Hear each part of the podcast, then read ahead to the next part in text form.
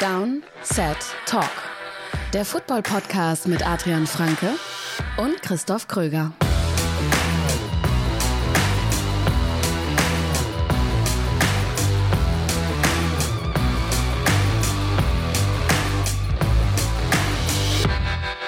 Ihr hört eine brandneue Folge eures Football-Podcasts des Vertrauens. Ihr hört Downset Talk, das ist der offizielle NFL-Podcast von RTL mit mir, Christoph Kröger und Adrian Franke.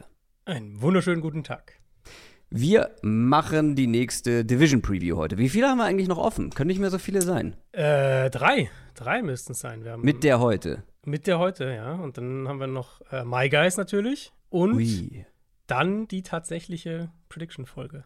Die große Prediction-Folge, auf die wir uns jedes Jahr freuen. Heute freuen wir uns erstmal auf die NFC East, das heißt auf die Cowboys, Giants, Eagles und die Washington Commanders. Da sprechen wir natürlich später in aller Ausführlichkeit drüber. Bevor wir das machen, gibt's noch ein, zwei Infos bezüglich Fantasy Football Bundesliga. Ihr wisst das, ihr kennt das. Wenn ihr uns supportet über Patreon, habt ihr auch Zugang zur einmaligen Fantasy Football Bundesliga. Da laufen gerade die Anmeldungen und ich sag mal so, es ging sehr, sehr schnell. Wir sind nämlich schon länger voll. Äh, es gab, Stand jetzt, 1723 Anmeldungen für ähm, diese Fantasy Football Bundesliga. Ähm, das heißt, wir haben alle Ligen schon voll, also 117 Ligen sind voll und Stand jetzt gibt es auch 26 Qualifikationsligen, die die Organisatoren rund um Michael Klock noch ja, dazu erfunden haben, damit ihr auf jeden Fall mit dabei sein könnt und euch so dann für kommende Saison auch ja, qualifizieren könnt. Ähm, die Anmeldephase endet dann offiziell am Freitag um 0 Uhr. Ab Montag gehen die Einladungen raus, am Wochenende wird das Ganze eingeteilt und so weiter. Ähm, also keine Panik bekommen, das kann auch ein bisschen dauern, ja, ähm, dass ihr da eine Einladung bekommt am besten äh, die Einladung auch direkt annehmen. Das müsst ihr spätestens bis zum 19. August 2023 dann gemacht haben. Quick Question. Ja, auch das gibt's jede Woche und auch das könnt ihr einreichen, wenn ihr uns supportet über unseren für Supporter exklusiven Discord-Channel. Eine Frage, die wir versuchen so schnell wie möglich zu beantworten. Ich kann das heute nicht garantieren. Die Frage kommt von Raccoon mit ähm, diversen ähm, ja, äh, Ziffern und Buchstaben gemixt, aber ich glaube, es soll Raccoon am Ende heißen. Raccoon fragt, da für euch beide Football mehr Beruf als Hobby ist, gibt es Dinge, die euch an eurem, in Anführungszeichen, Beruf, dem Football, nerven? So wie es vermutlich jedem normalen Teil der arbeitenden Bevölkerung ergeht. Wenn ja, was bzw. welche Aspekte sind das? Ich habe zwei Ich hab- Punkte. Wie hast du? Ja, ich auch. Ich habe Okay. auch zwei Punkte. Also mein erster Punkt, da bin ich gespannt, ob du da mitgehst oder ob du das bewusst anders siehst. Aber mein Punkt eins ist, manchmal hätte ich gerne 9 to 5. Also manchmal hätte ich gerne, ähm, ich bin um 9 im Büro oder was auch immer, an meiner Arbeitsstelle und um 5 mache ich Feierabend und gehe nach Hause und das war's. So, das ist manchmal schon so. Es hat natürlich unfassbar viele Vorteile, so flexibel zu arbeiten, aber es hat auch Nachteile. Und die Nachteile sind halt oft, man arbeitet am Wochenende, man arbeitet abends, man arbeitet nachts, logischerweise auch bei uns dann manchmal. Ähm, und so sehr ich das manchmal mag, dieses, man kommt nicht in so einen Trott, weil halt irgendwie jede Woche ist so ein bisschen anders. Ja. Ähm, manchmal wünsche ich mir schon mehr diesen 9 to 5. Das ist mein einer Punkt. Und der andere Punkt geht eigentlich damit zusammen, deswegen kann ich den gleich hinterher schieben. Der andere Punkt für mich ist dieses, das habe ich vor allem, habe das eigentlich sehr präsent mittlerweile, dieses Gefühl, dass man nie so richtig abschaltet, weil Mhm. man ja immer was verpassen könnte. Also man könnte ja immer, keine Ahnung, wenn ich jetzt drei Tage nicht auf Twitter gucke, könnte ich ja irgendwas verpassen. Was, wo ich weiß, ja, ich kann das natürlich auch nacharbeiten, das ist natürlich schon klar, aber das, das lässt einen ja da nicht los. So diese beiden Sachen, die gehen ja so ein bisschen auch zusammen. Ähm, ich glaube, das sind- wären so bei mir die Punkte 1 und 2. Witzig. Würde ich bei keinem von beiden mitgehen. Aber ich glaube, also Punkt eins ist ähm, einfach, wir sind sehr unterschiedliche Typen Mhm. und ich zum Beispiel liebe nichts mehr als diese Flexibilität zu haben, dann zu arbeiten, wenn ich arbeiten möchte oder dann halt auch mal nicht zu arbeiten, wenn es gerade irgendwie nicht passt oder Mhm. wenn was wichtiger ist. Ähm, ich kann das insofern nachvollziehen, dass man sich natürlich irgendwo nach einem Alltag sehnt sozusagen, das tue ich auch komplett, also so, so Abläufe zu haben, die sich dann auch wiederholen, damit nicht immer wieder alles neu ist. Ähm, gleichzeitig versuche ich das aber dann halt außerhalb des Jobs sozusagen Ja. zu bekommen. Also Ja. irgendwie so eine Art von Morgenroutine zu haben. Nicht dann immer, wenn man jetzt, also selbst wenn ich jetzt keinen Termin irgendwie am Vormittag habe und das sozusagen freiwillig ist, dass ich arbeite, dann halt trotzdem aber äh, zu einer gewissen Uhrzeit aufzustehen, also zu einer gleichen Uhrzeit aufzustehen. Gut, Ja, gut, da hilft Kindern- natürlich auch ein Hund, der raus Ich würde muss. sagen, mit, äh, mit Kindern hast du die sowieso, da hast du Eben. keine Wahl. Genau, und meine Freundin hat da auch äh, einen geregelten Job und ein geregeltes Aufstehverhalten sozusagen. Mhm. Oder auch ins Bett gehverhalten, ist ja auch äh, wichtig. Ja, Ähm, und das, ja, das ist in der Saison halt so ein Thema. Ne? Also, das kann dann manchmal Ja. schon schwierig sein. Das stimmt, ja klar, da muss man dann, also vor allem montags schlafe ich logischerweise länger, wenn man ne, länger aufgeblieben ist. Und beim zweiten Punkt, äh, du sprichst so gerade mit jemandem, der weder Instagram noch Twitter aktuell auf dem Handy hat und das, wenn dann nur am Browser benutzt. Ja, das, Ähm. das, da, da, das finde ich aber bei dir sowieso faszinierend. Also, das fand ich schon immer, was heißt schon immer, aber seit, seit ich das so mitgekriegt habe, dass du da echt runterfährst. Ähm, Naja, das also das klingt jetzt so löblich bei dir. Ich mache das ja nur, weil ich da viel zu viel Zeit drin verbrate ja, und ja, einfach hängen bleibe. Ja. und ich halt auch immer wieder rückfällig werde. also, das ist halt legit eine Sucht. Also, wo du, Mhm. ich lösche die dann. Und bisher war es immer so, dass ich sie halt nach einer gewissen Zeit wieder draufgezogen habe. Das Problem Mhm. bei Instagram ist, dass ich normalerweise halt unsere, unsere Stories mache, dass Stimmt, ich ja. selber auch gerne mal eine Story mache und so weiter. Deswegen die immer wieder draufziehe. Ja. Ich bin halt nicht so Ähm, Insta, da mache ich halt nicht so viel und da hänge ich auch nicht so viel rum. Deswegen, also diese Insta, Ja, Insta-Screentime sind relativ niedrig. Äh, Deswegen ist das nicht so, ein, so eine Versuchung. Und Twitter muss ich sagen, ich meine, ich habe bei Twitter immer offen, während ich arbeite, halt in einem Fenster im Browser. Das heißt, Du dadurch bist schon viel bei Twitter. bin ich schon viel also, da, genau. Aber tatsächlich, wenn ich dann nicht mehr am Rechner bin, nicht mehr arbeite, sondern halt abends irgendwie auf der Couch sitze, dann gucke ich halt vielleicht dreimal rein oder so. Aber es ist dann trotzdem so dieses, oh, war jetzt irgendwas? Ach, krass, Ja. Joe Burrow hat sich verletzt. Also, ne, diese Geschichten. Und dann, Aber dann bist du sofort auf Twitter, zack, zack, und guck halt da und guck mir an, was passiert und so weiter. Nee, lass dir, lass dir gesagt sein, das verpasst du ohne Twitter nicht. Also es gibt so viele Apps, die dir Push-Nachrichten schicken. Ja, Klar, wenn du natürlich. dann noch mehr Informationen Genau, haben willst, genau, kannst du ist dann es, ja. zu Twitter gehen und so Genau. weiter. Aber jede News wird mir eigentlich gepusht. Ähm, und außer kleinere Sachen, ne? Ähm, aber die wichtigsten News, die bekommt man auch komplett ohne mit. Das stimmt. Ähm, jetzt muss ich aber noch schnell meine zwei Punkte Mhm. machen. Äh, Also grundsätzlich muss man sagen, und das, das klingt jetzt hier so nach Gemeckere, wir wissen, glaube ich, beide, wie unfassbar privilegiert Total. Das total. ist, was wir hier machen und was Ja. wir machen können, weil ja, es ist Beruf, aber es war mal unser Hobby. Und das ist dieses Klischee-Hobby zum Beruf gemacht. Und das ist das Genau. privilegierteste und beste, Genau. ähm, was man haben kann in meinen Augen. Aber gleichzeitig muss ich sagen, dass halt, vorher war, war, war Sport gucken und ich muss hier den Fußball immer noch mit reinbeziehen, Mhm. war es halt ein Hobby und das hat mir mega viel Spaß gemacht und ich liebe es und ich habe Sport ohne Ende konsumiert. Mittlerweile ist es so, dass du halt die Spiele gucken musst. Also ein gewisses Maß natürlich. Also beim Football Ja. so viel wie gucken, äh, so viel. Ich versuche so viel zu gucken wie möglich. Im Football bedeutet das mindestens alle Spiele irgendwie gesehen zu haben, in welcher Ausführung dann auch immer. Äh, Und im Fußball dann halt auch die wichtigsten Spiele oder Mhm. zumindest alles mitbekommen zu haben. Und da fällt dem Ganzen natürlich einmal diese Flexibilität zum Opfer. Ähm, muss ich das jetzt gucken oder will ich das jetzt gucken? Naja, manchmal musst du dann halt gewisse Dinge gucken und wo man dann halt irgendwie so Mhm. durchschnittlich Lust drauf hat. Und gleichzeitig schaffe ich es halt nicht mehr, andere Sportarten so zu verfolgen, wie ich das vorher gemacht habe. Also ich habe vorher, Ja. bevor ich das beruflich gemacht habe, halt jeden Sport irgendwie geguckt. Mhm. Ähm, und das findet halt kaum noch statt, weil es halt jetzt diese zwei Sportarten gibt, wo ich so viel gucken muss, dass für die anderen kaum noch Zeit bleibt. Und du guckst halt nicht mehr entspannt, finde ich. Also selbst wenn du jetzt irgendwie. Und das kriege ich noch ganz gut hin. Das kriegst du hin, weil das ist bei mir irgendwie ziemlich weg. Also ich gucke eigentlich kaum noch jetzt zum Beispiel Football, also NFL ist jetzt eh irgendwie raus, weil jedes NFL-Spiel ist in irgendeiner Art und Weise Teil dann der Arbeit. Aber jetzt nehmen wir mal Fußball. Ich gucke ich guck selten noch irgendwie jetzt entspannt Fußball. Ich habe es als mal an und lasse es irgendwie laufen und mich so berieseln, aber ich bin selten jetzt so, dass ich mal einfach so hinchill und äh, ein Fußballspiel gucke. Oder selbst auch irgendwie, sehen wir College Football dass ich mich einfach mal hinsetze und, und gechillt College Football Spiel schaue. Das, das Echt? Doch, das irgendwie krieg ich- kaum noch. das wurde ich auch mal gefragt irgendwo äh, bezüglich Fußball, weil ich ja auch häufig mal auf die Taktik und so weiter achte, ob ich jetzt immer die Taktikbrille aufhabe. Nee, mhm. nee. Weil, wenn ich weiß, ich muss über dieses Spiel, über dieses konkrete, konkrete Spiel nicht explizit irgendwo reden, in einem Video, in einem Podcast mhm. oder, oder so, dann kann ich das auch einfach so gucken und dann ab und zu gucke ich mal aufs Handy oder so.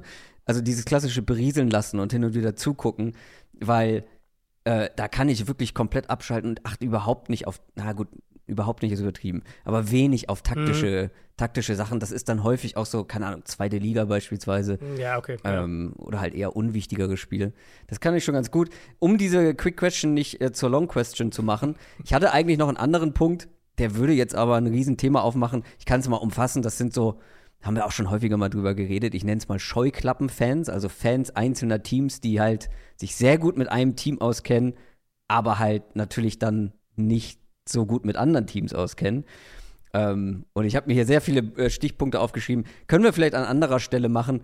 Im Großen und Ganzen ist das schon sehr schön, dass wir das hier so machen dürfen. Und ähm, das liegt natürlich an ähm, der Vielzahl an Leuten, die uns jede Woche hören und von denen wir auch viel positives Feedback bekommen. So, das war jetzt wirklich eine lange Quick Question. Jetzt müssen wir hier schnell durch die News rattern. News aus der NFL. Elvin Kamara wir haben lange drüber philosophiert, beziehungsweise man hat letztes Jahr schon darüber gesprochen. Mhm. Er könnte vielleicht gesperrt werden, wurde er dann nicht. Jetzt wurde er aber. Genau, letztes Jahr hieß es ja dann noch, die Untersuchungen der Liga sind noch nicht weit genug und so weiter und so fort, noch nicht abgeschlossen. Und dann war irgendwann klar, okay, das wird erst dieses Jahr passieren. Es ging um diesen Vorfall im Februar eben 22, also letzten Jahres, in Las Vegas. Da ging es um eine Schlägerei in einem Club und ähm, Camara hat, was das Gerichtliche angeht, hat er ja schon zugestimmt, eine 500 Dollar Strafe plus die medizinischen Kosten des Opfers zu bezahlen und 30 Stunden gemeinnützige Arbeit zu machen. Also der Aspekt ist schon abgewickelt. Und dann ähm, gab es eben jetzt dieses Treffen noch mit Roger Goodell. Und eben aufgrund der Verstöße gegen die Personal Conduct Policy wurde er jetzt für drei Spiele gesperrt. Also Alvin Kamara wird die ersten drei Spiele der Saison verpassen. Und dann äh, kriegen wir tatsächlich jetzt, ich denke, Kendra Miller bei den Saints zu sehen im Backfield. Das äh, könnte interessant werden. Wir haben ja, glaube ich, relativ ausführlich über ihn gesprochen, beziehungsweise ihn positiv erwähnt, dass er eine interessante Option sein könnte mhm. da im Backfield. Dann gehen wir zu den Chicago Bears. Die haben sich einen bekannten Namen für die Pass-Rusher-Position geholt, für die Edge-Position, nämlich Yannick Ngakwe. Ja, wir hatten das Thema in der, in der Division-Folge ja auch schon, dass man immer noch einen, sie haben ein bisschen was schon investiert, gerade von Draftpicks, aber man kann immer noch einen Case dafür machen, dass Chicago die schlechteste Defensive Line in der NFL hat, oder zumindest eine der zwei, drei schlechtesten Defensive Lines. Allein um da noch ein bisschen Floor, ein bisschen kompetente Starting-Qualität reinzubringen, mussten die noch was machen. Und Yannick Ngakwe ist dann eben die Art Spieler, die man Anfang August noch holt. Klingt jetzt erstmal negativ, aber ich meine, wenn ein Team Ngakwe im August verpflichtet und er ist direkt der gefährlichste Pass-Rusher in diesem Team, ist es natürlich auch irgendwo eine Aussage über den Ist-Zustand dieser Pass-Rush-Gruppe. Ja. Trotzdem, der gibt ihnen halt eine Pass-Rush-Präsenz, vor allem das, gegen den Run nicht unbedingt viel, aber eine Pass-Rush-Präsenz mehr als sie letztes Jahr davor hatten. Und ich würde auch sagen, wenn ich jetzt auf die Depth-Chart gucke und Garquay und DeMarcus Walker, den sie ja auch neu geholt haben diese Offseason, die beiden als so das Edge-Duo sehe, das ist sicher besser als das, was sie letztes Jahr auf Edge hatten. Wir bleiben bei dieser Position, gehen aber zu den Carolina Panthers, denn die haben sich Justin Houston geholt. Ja, und ich finde ein bisschen ähnliche Geschichte dahingehend, dass auch die Panthers noch was machen mussten. Das war ja auch ein Thema, haben wir also auch drüber gesprochen, über genau diesen zweiten Edge-Spot. Ähm, das, die Panthers Front ist natürlich viel besser als die der Bears, aber dieser Spot gegenüber von Brian Burns, das war so das große mhm. Fragezeichen. Und Justin Houston gibt dir jetzt nicht unbedingt Upside, das ist kein langfristiger Plan, aber es ist ein kurzfristiger Fix. Und dafür eben ein guter zweiter Pass-Rusher, der sowieso in der Rotationsrolle spielen wird mit seinen 34 Jahren, der sowieso jetzt nicht jedes Down spielt, jeden Snap spielt. Und so hat er das ja bei den Ravens die letzten beiden Jahre auch schon gemacht. Er hat da 391 und 306 Pass-Rush-Snaps gespielt in den beiden Jahren und 40 bzw. 42 Quarterback-Pressures geholt. Ich glaube, das ist genau das, was die Panthers sich von ihm erhoffen. Ich glaube, das ist auch ein relativ guter Fingerzeig darauf, wie seine Workload ungefähr aussehen wird und definitiv ein Element, das ihrer Defense gefehlt hat. Und so jemanden reinbringen zu können, als zweiten Edge-Rusher neben Brown und, und neben Burns, der dann sicher viele 1 gegen 1 Gelegenheiten auch bekommen wird. Das ist eigentlich, ja, also es war die größte Baustelle in meinen Augen in, in der Panthers Defense. Die Detroit Lions haben ja ihren Quarterback mit Jared Goff, das ist klar, hatten jetzt aber eigentlich einen Backup mit Hendon Hooker im Draft geholt. Jetzt gibt es aber noch einen Veteran als Backup, um genau zu sein, Teddy Bridgewater. Ja, Teddy Bridgewater jetzt als Backup zu holen, für mich ein klares Zeichen dafür, dass man in dieser Saison gewisse Ziele hat und abgesichert sein will, falls mit dem Quarterback was passiert. Also Bridgewater ist natürlich keine Konkurrenz zu Jared Goff oder sowas, aber falls er spielen muss, falls Goff sich verletzt, dann hätte man direkt einen, einen Quarterback, der einen gewissen Floor äh, mitbringt. Und falls er nicht spielen muss, glaube ich tatsächlich auch, dass er ein relativ guter Mentor für eben Hendon Hooker sein kann. Und das hat ja auch einen gewissen Value. Also für mich ja. nochmal so ein Signing, das ehrlicherweise so, das untermauert, dass in Detroit dieses Jahr schon gewisse Ambitionen da sind. Das und gleichzeitig auch, dass Hendon Hooker vielleicht in noch ein paar Wochen braucht, ein paar Wochen genau. länger braucht, oder? Genau. Weil der ist ja verletzt mhm. ähm, gewesen und ich glaube, der ist auch gar nicht bei den Trainingcamps am Start, oder? Nee, er ist ja, genau, er hat ja sich das Kreuzband gerissen im genau. Ende November, müsste das ungefähr gewesen sein, oder sogar Anfang Dezember, ich glaube Ende November. Ähm, deswegen, genau, das dauert natürlich auch noch ein bisschen. Ähm, ich äh, also bisher trainiert er noch nicht mit. Er, ist ja, also er hat ja auf dieser Non, non das nennt sich ja dann Non-Football-Injury, auch wenn es natürlich eine Football-Verletzung war, aber weil sie halt nicht im Rahmen der Lions-Aktivitäten dann passiert ist, sondern vorher im College. Ähm, kommen dann so Spieler auf, die non, auf diese sogenannte Non-Football-Injury-List. Da ist er im Moment noch drauf. Du hättest natürlich, wenn du jetzt ein Team bist, was vielleicht so ein bisschen im Umbruch ist oder na, ne, jetzt, ich will nicht sagen, vor sich hin dümpelt, aber vielleicht nicht unbedingt die Ambitionen Playoffs hat, kannst du natürlich trotzdem sagen, naja, gut, wir haben Nate Sudfeld als Nummer zwei und Hooker dann perspektivisch als drei, das passt und, und, und Goff ist der Starter. Aber so, so, so Teams, die ihren Backup-Quarterback-Spot upgraden im Sommer nochmal, ist für mich schon immer so ein bisschen, hm, ja, die, die wollen halt schon auch was erreichen und wollen abgesichert sein, wenn sie irgendwie zwei, drei Spiele lang einen Backup-Quarterback äh, starten müssen. Die LA Rams haben noch was für ihre Secondary getan und einen alten Bekannten zurückgeholt, nämlich John Johnson. Genau, war die ersten vier Jahre äh, seiner NFL-Karriere bei den Rams, 2017 bis 2020. Rams hatten ihn damals in der dritten Runde gedraftet und ging dann, nachdem er 2020 in Brandon Staley's Defense ja einer der besseren, wenn nicht besten Safeties in der NFL war in der Saison, äh, eben als Free Agent nach Cleveland. Hat nicht funktioniert, zwar defensiv jetzt schon ein paar, von der Grundstruktur her ein paar Parallelen, aber hat nicht funktioniert in Cleveland. Jetzt ist er zurück bei den Rams, die ja wirklich jede Form von, von Stabilisation gebrauchen können in der Defense. Und ich würde dir sogar sagen, mit John Johnson und Jordan Fuller haben sie jetzt sogar ein passables Safety-Duo. Also damit kannst du schon auf jeden Fall arbeiten. Wir sprechen ja heute noch über die Philadelphia Eagles und wir werden auch über Miles Jack und Zach Cunningham sprechen, denn die sind beide jetzt in Philadelphia unterwegs.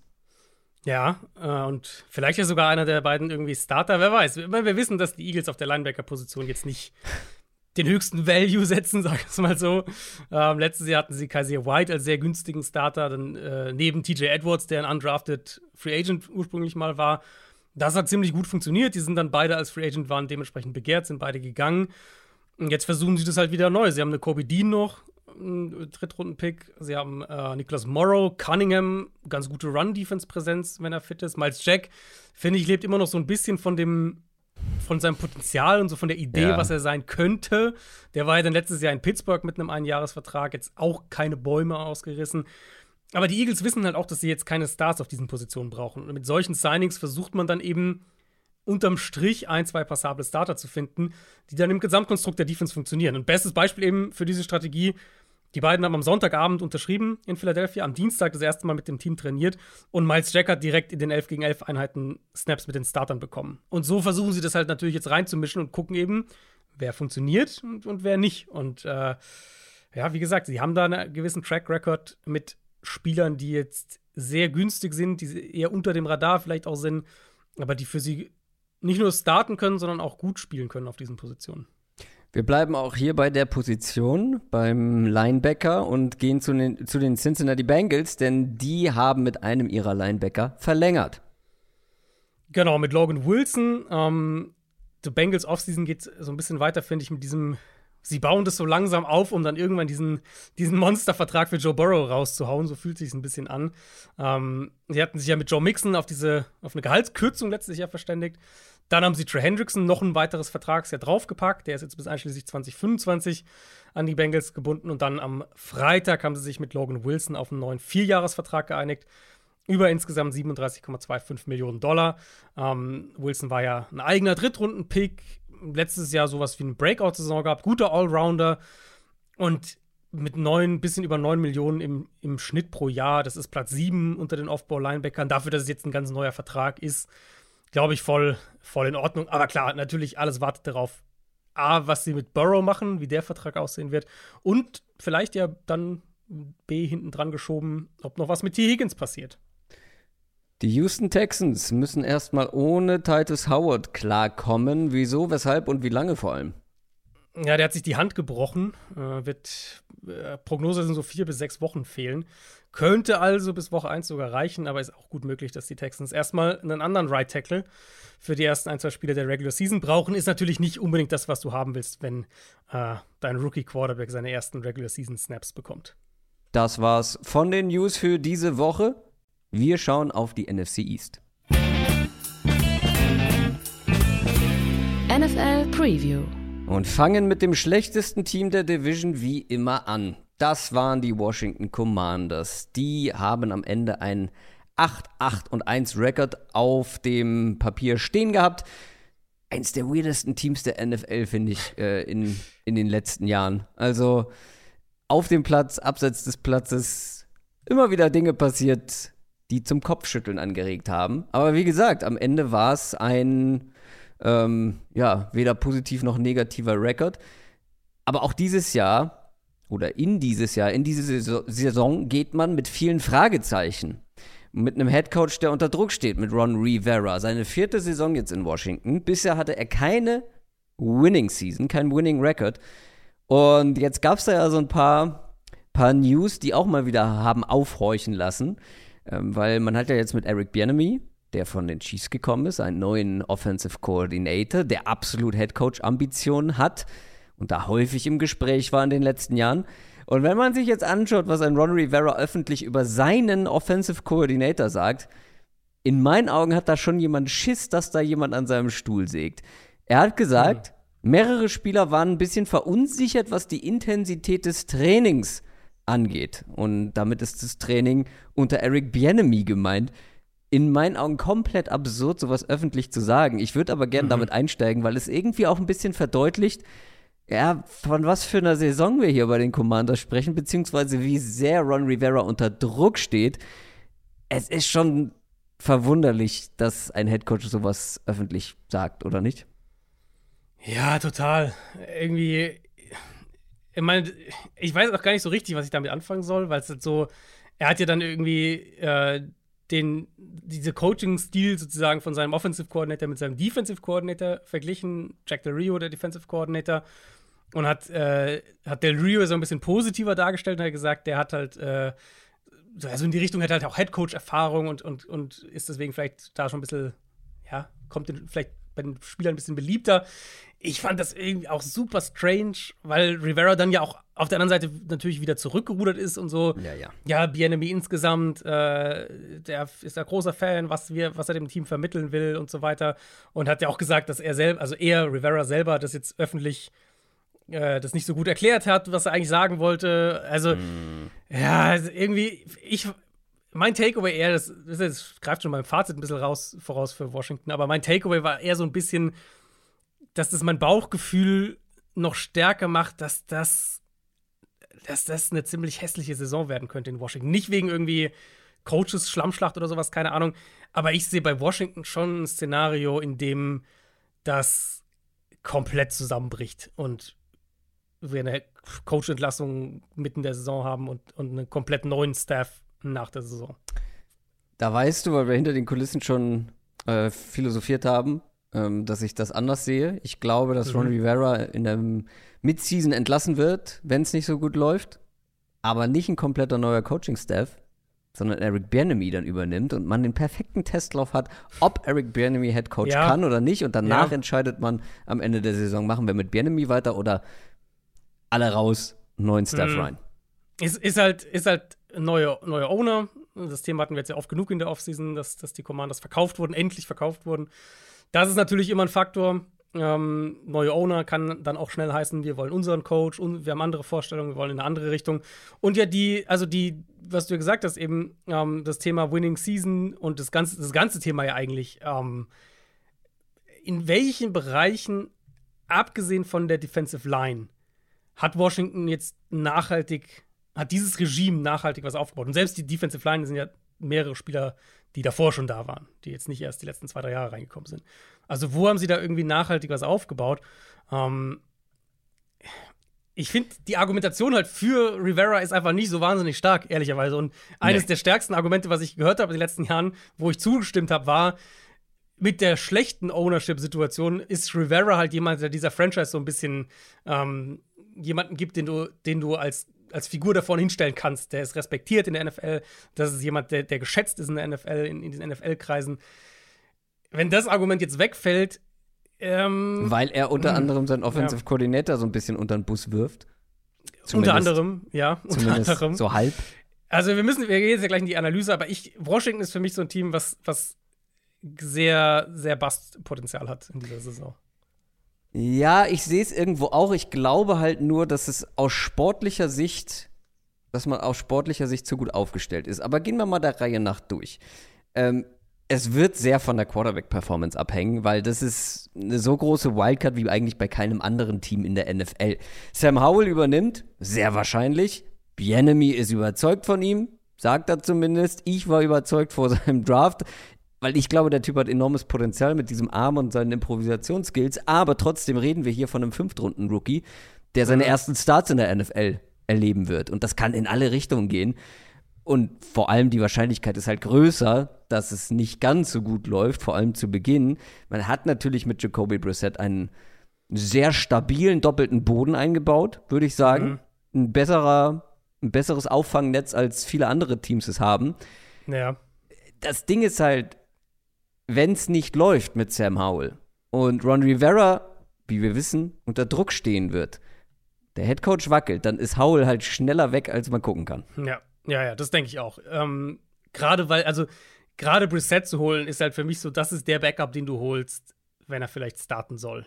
Und wenn du, wei wenn du schon im Hinterkopf weißt, es könnte sein, dass wir den in Woche 6 als Rest, für den Rest der Saison als Starter reinwerfen müssen, dann ist Brissett der Quarterback, den du holst. Der kriegt ja auch für einen jetzt erstmal designierten Backup-Quarterback, kriegt er ja auch jetzt nicht wenig Geld. Ähm, Gut, das hat er sich auch verdient mit äh, seinen Absolut. Performances in, in Cleveland Absolut. letztes Jahr. Genau, und ich, also ich halte es auch für, für einen klugen Schlag, Schachzug von ihm, da hinzugehen, weil, wie Ja. du gesagt hast, bei Howell, also über Howell können wir ehrlicherweise noch nicht viel sagen. Ich glaube, der hatte 25 Dropbacks oder sowas letztes Jahr.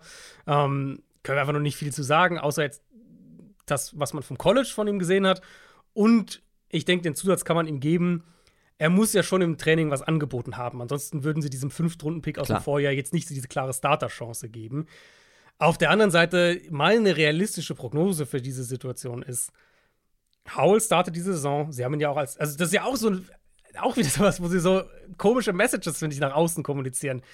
Dass sie Howell als Starter erklären und dann aber Rivera, das wird jetzt auch gerade ein paar Tage her, irgendwie sagt, ja, aber Brissett darf man da ja, darf man da nicht vergessen in diesem Rennen um den Starting-Spot, so nach dem Motto, wo ich mir eigentlich denk, einfach denke, ja, jetzt, also jetzt verkauf uns doch Howell nach außen, dass ihr Brissett reinwerft, wenn es nicht läuft, das wissen wir eh alle, das muss man doch nicht nach außen kommunizieren. Aber gut, meine Prognose ist, dass es ehrlicherweise in diese Richtung auch gehen kann. Howell startet ähm, in die Regular Season und ist die ersten paar Spiele der Starter, aber mit einer relativ kurzen Leine. Und falls er früh wackelt, falls die früh 0 und 3 oder 1 und 4 oder sowas stehen, kann es auch einen, einen frühen Quarterback-Wechsel geben und dann wird es den auch geben, denke ich. Was für Howell spricht, beziehungsweise grundsätzlich für den Quarterback der Commanders, ist ein relativ gut besetztes Waffenarsenal. Ich will nicht zu euphorisch sein, weil das, ja, das bietet es auch nicht an, aber ich glaube, es ist besser als bei dem einen oder anderen Team, ähm, weil mit Terry McLaurin hat man halt eine Nummer 1, wonach sich viele Teams sehnen, also ein Top 10 Wide Receiver in unseren Augen, einer der most underrated Receiver in der ganzen Liga und dahinter vielleicht halt noch keine klare Nummer 2, keine High-Class Nummer 2 auf jeden Fall. Aber Jahan Dotson ist einer, der das werden könnte. Zumindest gegen Ende der Saison letztes Jahr hat sich extrem gesteigert. Die letzten Spiele waren dann richtig gut. Und er war unter Im Laufe der Saison war er verletzt, ähm, kam da ziemlich gut zurück. Curtis Samuel ist ein guter Slot-Receiver. Das können schon mal drei Receiver sein, die sich gut ergänzen auch irgendwo. Dann hast du Logan Thomas auf Tight End, unter anderem, ja, ja, äh, der muss halt vor allem in erster Linie mal fit bleiben und Volume wird Ja. er wahrscheinlich bekommen. Ja. Und das Backfield nehme ich auch gleich noch mit rein, was das Waffenarsenal angeht. Weil da bin ich, glaube ich, etwas positiver als, als viele andere, weil mit Brian Robinson hast du Mhm. in meinen Augen einen richtig guten Runner, der sich gut geschlagen hat letztes Jahr. Und Antonio Gibson, ja, wir haben vielleicht irgendwie darauf gehofft, dass Antonio Gibson mal ein Three-Down-Back sein kann, der alles macht. Das scheint man ihm offensichtlich nicht zuzutrauen. Aber er ist halt trotzdem oder wird auch nächstes Jahr ein wichtiger Faktor im Passing-Game sein, weil er halt ein richtig guter Receiver aus dem Backfield ist und vielleicht ja sogar hin und wieder jetzt auch mal häufiger dann an der Line of Scrimmage beziehungsweise im Slot zum Mhm. Beispiel ähm, auftauchen wird, aufgestellt wird. Das ist unterm Strich keine Elite-Gruppe, aber man sollte damit schon ganz gut arbeiten können. Denke ich schon auch. Also ich greife einfach mal da äh, wieder auf, wo du aufgehört hast, mit dem Backfield, weil also die Rollenverteilung ist halt auch so klar, ne? Genau. Robinson ist halt dein Runner. Sie haben ja auch noch Chris Rodriguez dieses Jahr gedraftet Stimmt. in der sechsten Runde, der ja auch so dieser, ähm, dieser Bulldozer-Typ irgendwo ist. Wenn ihr Supporter seid, ich hatte ja meine, ähm, meine Draft-Notizen zu allen Receivern und allen Runningbacks, die ich gescoutet habe, da für Supporter hochgeladen. Äh, findet ihr natürlich immer noch auf Patreon. Mm, Und da hatte ich ihn auch mit dabei. Und er ist halt wirklich so ein Bruiser. Also eher halt die Brian Robinson-Richtung. Gibson ist halt der Einzige, der so der klar, das klare Receiving-Back-Profil ähm, hat. Und wenn du dann überlegst, wo Bienemy eben herkommt und was die Chiefs mit Runningbacks im Passspiel machen, Jetzt Jarek McKinnon war natürlich ein extremes Beispiel letztes Jahr, aber generell den Running Back ja schon viel ins Passspiel einbinden wollen, glaube ich auch, dass Gibson ähm, da eine ganz gute Rolle spielen kann. Und ich bin zwar, was vielleicht insgesamt das, das Backfield angeht, nicht ganz so hoch wie du, aber dafür bin ich, glaube ich, bei Jahan Dodson ein bisschen höher. Ähm, ich mag dieses Duo. Dodson hat ja auch jetzt auch nur zwölf Spiele gemacht letztes Jahr als Rookie. Er mag ihn und McLaurin als Duo auch wirklich sehr.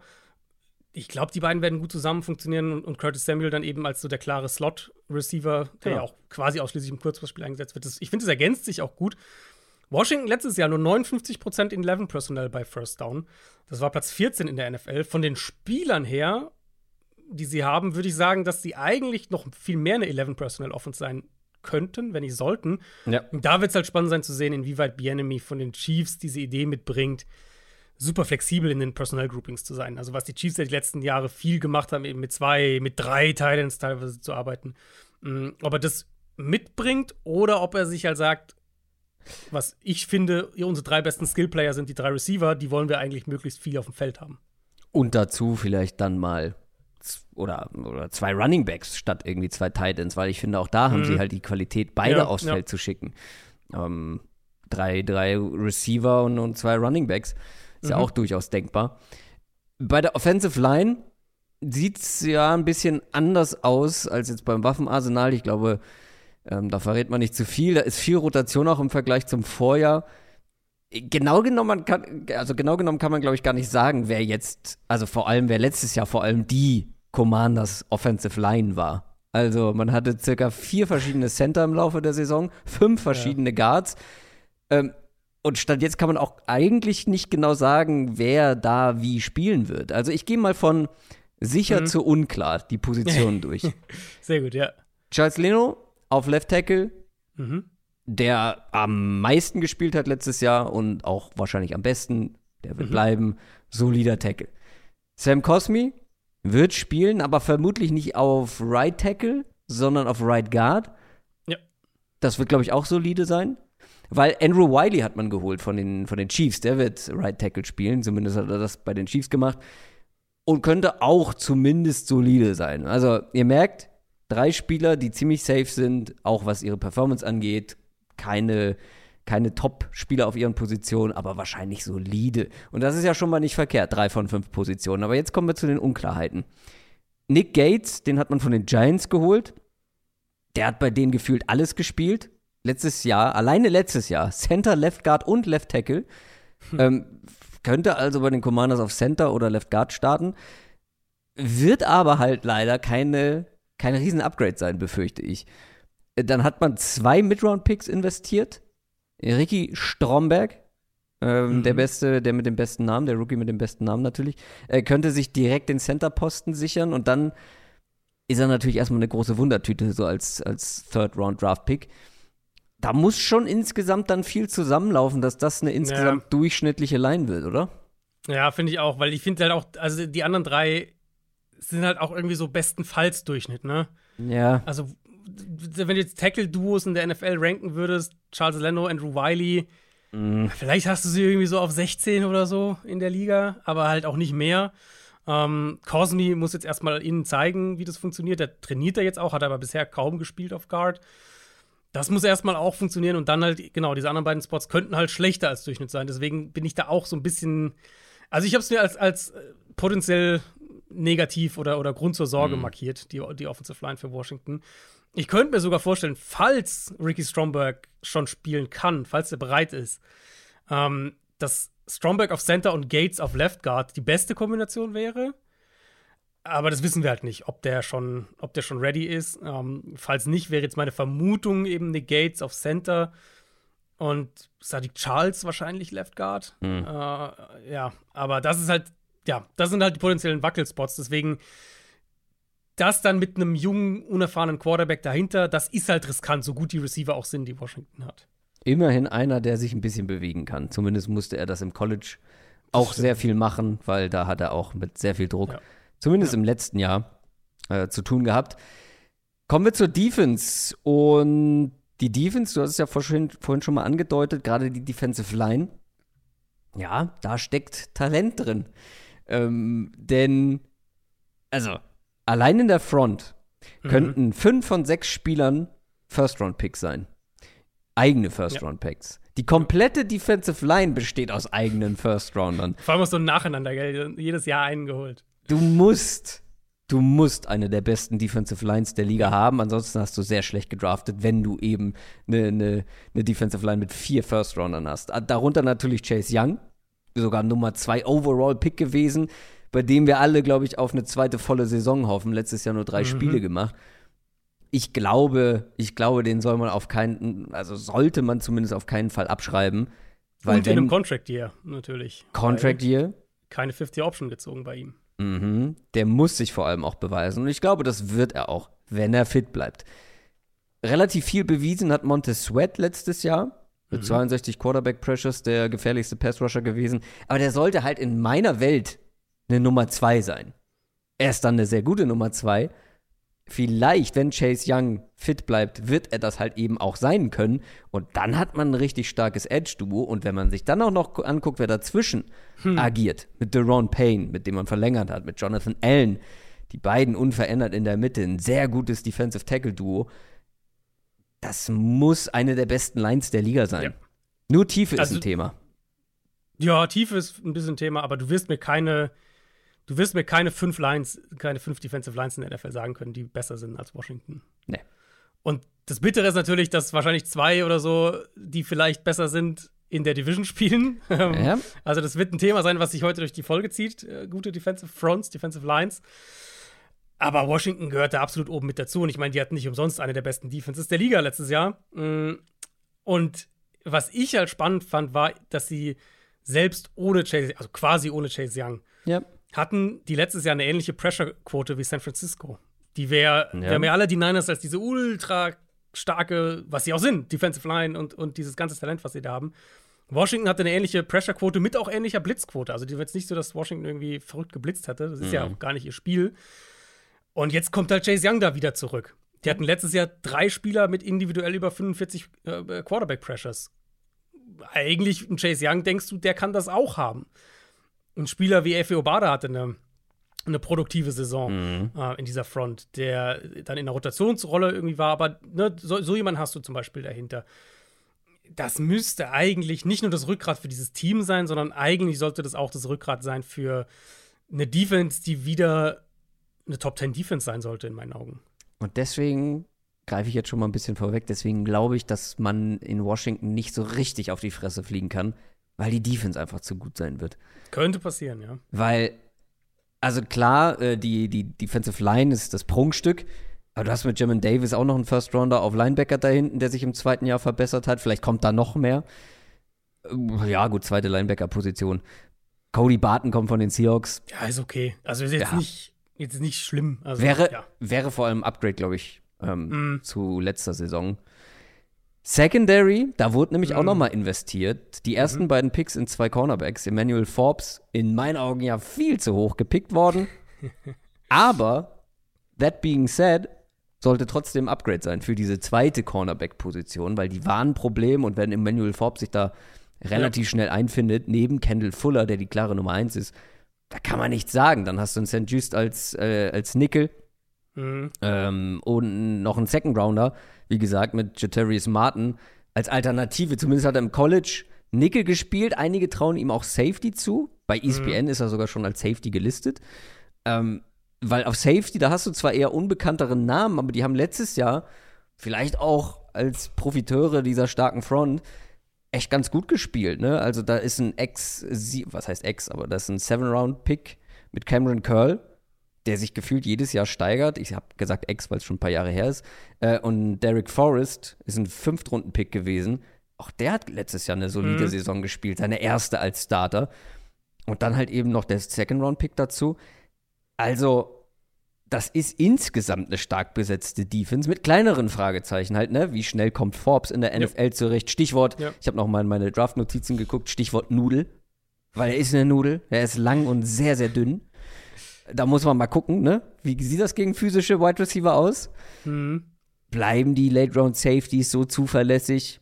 Wie egal ist dann oder wie okay ist diese zweite Inside Linebacker Position? Aber insgesamt muss das eine starke, starke Defense sein.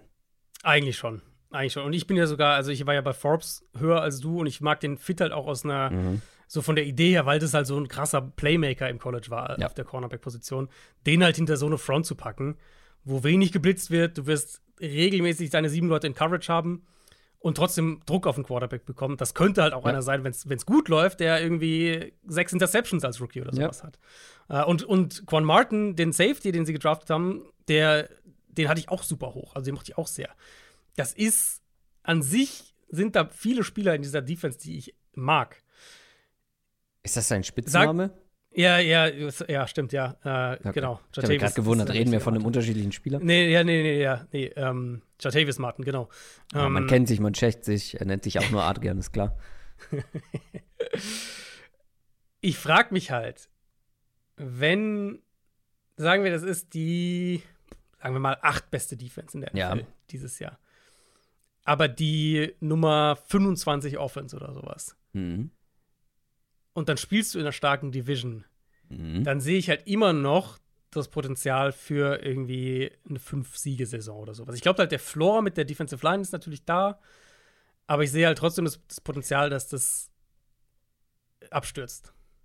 Das Ding ist, wenn Sam Howell verkackt, was durchaus möglich ist, dann wird er halt nicht lange spielen und die Wahrscheinlichkeit, dass Jacoby Brissett aus der Offense nicht zumindest eine okaye Offense rausholen kann, die Wahrscheinlichkeit halte ich für relativ gering. Und deswegen kann ich mir halt einfach nicht vorstellen, dass es so komplett abstürzt. Ich glaube halt auch gleichzeitig, dass das Ceiling begrenzt ist, wegen der Offense. Außer Sam Howell geht richtig ab. Ich würde es mir wünschen. Ich meine, die Giants haben letztes Jahr einen Sieg aus dieser Division geholt und sind trotzdem in die Playoffs gekommen. Washington auch nur zwei und am Ende war man bei acht Siegen. Ich glaube, dass es in eine ähnliche Richtung geht wie letztes Jahr. So, aber schon eher so bei sieben Siegen. Mhm. Mehr bei sieben als bei neun, wenn man jetzt von den acht vom letzten Jahr ausgeht. Fall, ja. Ja. Ja, ich, ich habe sie auch, ich habe in der 6 bis 7 Range, aber ähm, der Weg dahin kann, ist natürlich dann die Frage, ob die, wenn die irgendwie 1 und 7 starten, dann hast du natürlich schon die Situation, irgendwie Headcoach wird gefeuert, was weiß ich. Aber ich sehe natürlich deinen Punkt mit dem Floor der Defense. Ich bin bei Washington einfach dieses Jahr skeptischer, auch weil, und jetzt, so wie du den Einstieg gewählt hast, ähm, das trifft halt, finde ich, so diese, diese, man hat irgendwie den? Eindruck, finde ich, dass es, dass es da irgendwie halt nicht Ja, dass es da rumort. So. Und, und dass da jetzt schon sehr viel Druck insgesamt drauf ist. Und ich glaube einfach nicht, dass das zu einem positiven Ergebnis führt. Ja. Ja, es rumort mal wieder oder nach wie vor in Washington. Alle Hoffnungen liegen bei Sam Howell. Mal sehen, ob er liefern kann. Mal sehen, ob die Giants wieder liefern können. Denn die Giants sind 9-7-1 gegangen. Das war eine starke erste Saison für Brian Dable. Ließ sich jetzt nicht erstmal nicht so stark. Ne? Man hat sich ja auch ein bisschen durchgemogelt. Minus sechs Punkte Differenz, äh, nur ein Sieg gegen die Division-Konkurrenten, habe ich gerade schon gesagt. Aber Fakt ist, unterm Strich haben sie Playoffs gespielt, einen Playoff-Sieg mhm. geholt und mhm. sind dann gegen den Super Bowl-Teilnehmer raus, was absolut keine Schande war. Man hat sich sehr, sehr achtbar geschlagen. Jetzt muss man mhm. aber natürlich gucken, dass diese Entwicklung in die gleiche Richtung weitergeht. Weiter nach oben. Und das wird nicht leicht, diesen Erfolg zu wiederholen. Vor allem mit Blick auf die Offense. Kann man das wiederholen? Kann man das wiederholen? Das ist die große Frage. Sie haben ja, äh, Sie haben ja auch hier viel investiert, sowohl in ihre äh, schon vorhandenen Spieler als auch externe Spieler. Ich bin bei den Giants halt echt gespannt drauf, wie sie jetzt Vielleicht mal mit den Waffen mal anfangen hier, ja. wie sie das halt sortieren. Ja, vor also, allem, ganz kurz, mein einziger ja. Gedanke, den ich da habe, wenn ich da auf, das, auf den Depth Chart schaue, oder vor allem auf die Receiver schaue, ich sehe so, ja. mh, hm, Pi mal Daumen, 6 bis 8 Nummer 2 oder Nummer 3 Receiver. Ja, vor allem halt ungefähr 4 bis 6 Slot-Receiver. Ja, das, das auch noch, ja. Das ist, also, um das mal zusammenzufassen, Giants haben in dieser Offseason Paris Campbell geholt, Sie haben Jameson Crowder geholt, sie haben Cole Beasley geholt. Ja. Sie haben Jalen Hyatt in der zweiten Runde gedraftet, der jetzt nicht der klassische Slot ist. Sowas gibt es halt nicht in der Offense, die er im College gespielt hat. Aber Hyatt war eben in diesen ultra weiten Splits, die sie gespielt haben, trotzdem immer der innere Receiver, der halt nicht gegen Press spielt, der eben ne, und, ein bisschen mehr Räume noch bekommt. Und häufig der, der halt nicht on the line steht, sondern Ganz auf genau. der Line und damit genau, halt auch ein genau, bisschen genau. Platz hat. Genau, und Dazu kommt, dass ja das gleiche Regime letztes Jahr Wandell Robinson in der zweiten Runde gedraftet hat, der bis zu seiner Verletzung über 80 Prozent seiner Passplays im Slot gespielt hat. Und dann reden wir ja noch gar nicht davon, dass Saquon Barkley an sich ja, wenn dann auch ein Faktor im Underneath-Passing-Game ist und idealerweise auch seine paar Slot-Snaps jede Woche bekommt. Und Darren und wir Waller reden nicht auch. davon, dass sie, dass sie für Darren Waller getradet haben, ja. der ja offenbar ein richtig starkes Camp hatte. Ähm, aber der halt normalerweise auch irgendwie 20 bis 30 Prozent seiner Passplays im Slot und, und 40 bis 50 Prozent Inline spielt. Also auch viel in dieser Region sich bewegt. Und jetzt, also du kannst mich davon überzeugen, dass Jalen Hyatt wahrscheinlich auch einiges Outside spielen wird. Mhm. Richie James ist natürlich weg. Der hat viel im Slot für sie gespielt letztes Jahr. Also da werden auch ein paar Snaps dann wieder frei. Aber nicht nur von der Aufstellung her, sondern auch von der Art und Weise, wie sie dieses Receiving Core einsetzen wollen. Da bin ich halt echt gespannt. Also sie haben ja, sie haben zwei klare Outside-Receiver mit Hodgins und Slayton. Gleichzeitig, wenn ich dann gucke, was sie letztes Jahr gemacht haben, Daniel Jones hatte schon letztes Jahr die niedrigste durchschnittliche Tagetiefe von allen Quarterbacks. 6,5 Yards gerade mal im Schnitt. Der einzige Quarterback, der prozentual gesehen noch weniger tiefe Pässe geworfen hat als Jones, war Matt Ryan letztes Jahr. Mhm. Ähm, bei Jones waren es nicht mal 5%. Der nächst niedrige Wert war Stafford mit knapp 9%. Also auch eine riesige Gap dazwischen da ist halt die Frage, hatten sie letztes Jahr vielleicht nicht die Receiver, mit denen sie das machen konnten, wollten? Mhm. Wollen sie vielleicht Jones auch mehr als diesen Kurzpassballverteiler und, und Runner haben? Weil die Art und Weise, wie sie jetzt ihr Receiving Core zusammengestellt haben, legt für mich erstmal eher nahe, dass Letzteres der Fall ist. Also, dass sie Jones vielleicht so ein bisschen auch rausnehmen wollen, limitieren wollen in dem, was sie von ihm verlangen. Und Hyatt ist halt die eine Ausnahme, der jetzt auch im Camp mehrfach positiv auffällig war. Hyatt ist so der eine Spieler, den ich als echten X-Faktor, wenn ja. wir darüber reden, was kann diese Offense auf ein neues ja. Level heben, sehe. Natürlich ist Waller eine Verstärkung, ganz klar. Und dann ist halt die Frage, ist Hyatt so ein Spieler, der, der eine Offense, diese, der diese vertikale Komponente so ein bisschen im Alleingang geben kann? Ähm, oder eben alternativ, was planen sie mit diesem Speed-Faktor, den sie jetzt halt haben und letztes Jahr nicht hatten? Also auf Hyatt, wo sie den hinstellen, wie sie, was sie mit dem machen, bin ich super gespannt. Dass Waller der Offense einen, einen anderen Passing-Game-Floor gibt. Das steht, denke ich, außer Frage. Aber ich glaube nicht, dass er jetzt die Offense aus einer ähm, wo werfen wir den Ball hin, was wollen wir machen, Perspektive total verändert. Das glaube ich auch nicht. Trotzdem glaube ich, dass er noch etwas mehr Impact haben mhm. wird auf diese Offense, als das jetzt bei dir rausklang. Weil, wenn ich mir überlege, was Darren Waller aus oder wie gut Darren Waller, Derek Carr und die Raiders Offense mal mhm, mhm. hat aussehen lassen, ja, sehe ich da schon, also ja. allein vom Quarterback-Typ irgendwo ähm, und auch zur Offense irgendwo Parallelen. Und ich glaube, dass Darren Waller, also mich würde es komplett gar nicht überraschen, wenn Darren Waller am Ende der Receiver mit den meisten Targets ist in dieser Offense. Würde mich auch nicht, also würde mich gar nicht überraschen. Das, ja. Wenn du mir heute sagst, der macht 17 Spiele, weil das ist natürlich die andere Frage mit das Waller, ist, ja. ist fit? Und wenn du mir sagst, der macht 17 Spiele, würde ich, glaube ich, sogar darauf tippen, dass der die meisten Targets ja. haben wird. Und ich glaube, dass der schon einen großen Impact haben wird, aber was man mit den Receivern macht. Das Ding ist, es war letztes Jahr schon so, jeder von denen hat mal ein gutes Spiel. Und so ein mhm. Spiel, was er an sich reißt. Also, das ist dann mal ein, äh, jetzt vielleicht nicht unbedingt letztes Jahr, ähm, aber Darius Slayton hatte diese High-End-Spiele. Mhm. Isaiah Hodgins hatte letztes Jahr gegen Ende der Saison so ein paar Spiele. Sterling Shepard sowieso. Also, ich bin, also ich, gefühlt wird es da jede Woche einen anderen ähm, ähm, am häufigsten getargeten Receiver geben bei den Giants. Jetzt mal abgesehen von Darren Waller. Und dann mal gucken, was passiert. Und Jalen Hyatt, ja, gehe ich natürlich komplett mit. Ich war ja, glaube ich, auch ähm, deutlich höher als du bei ihm. Mhm.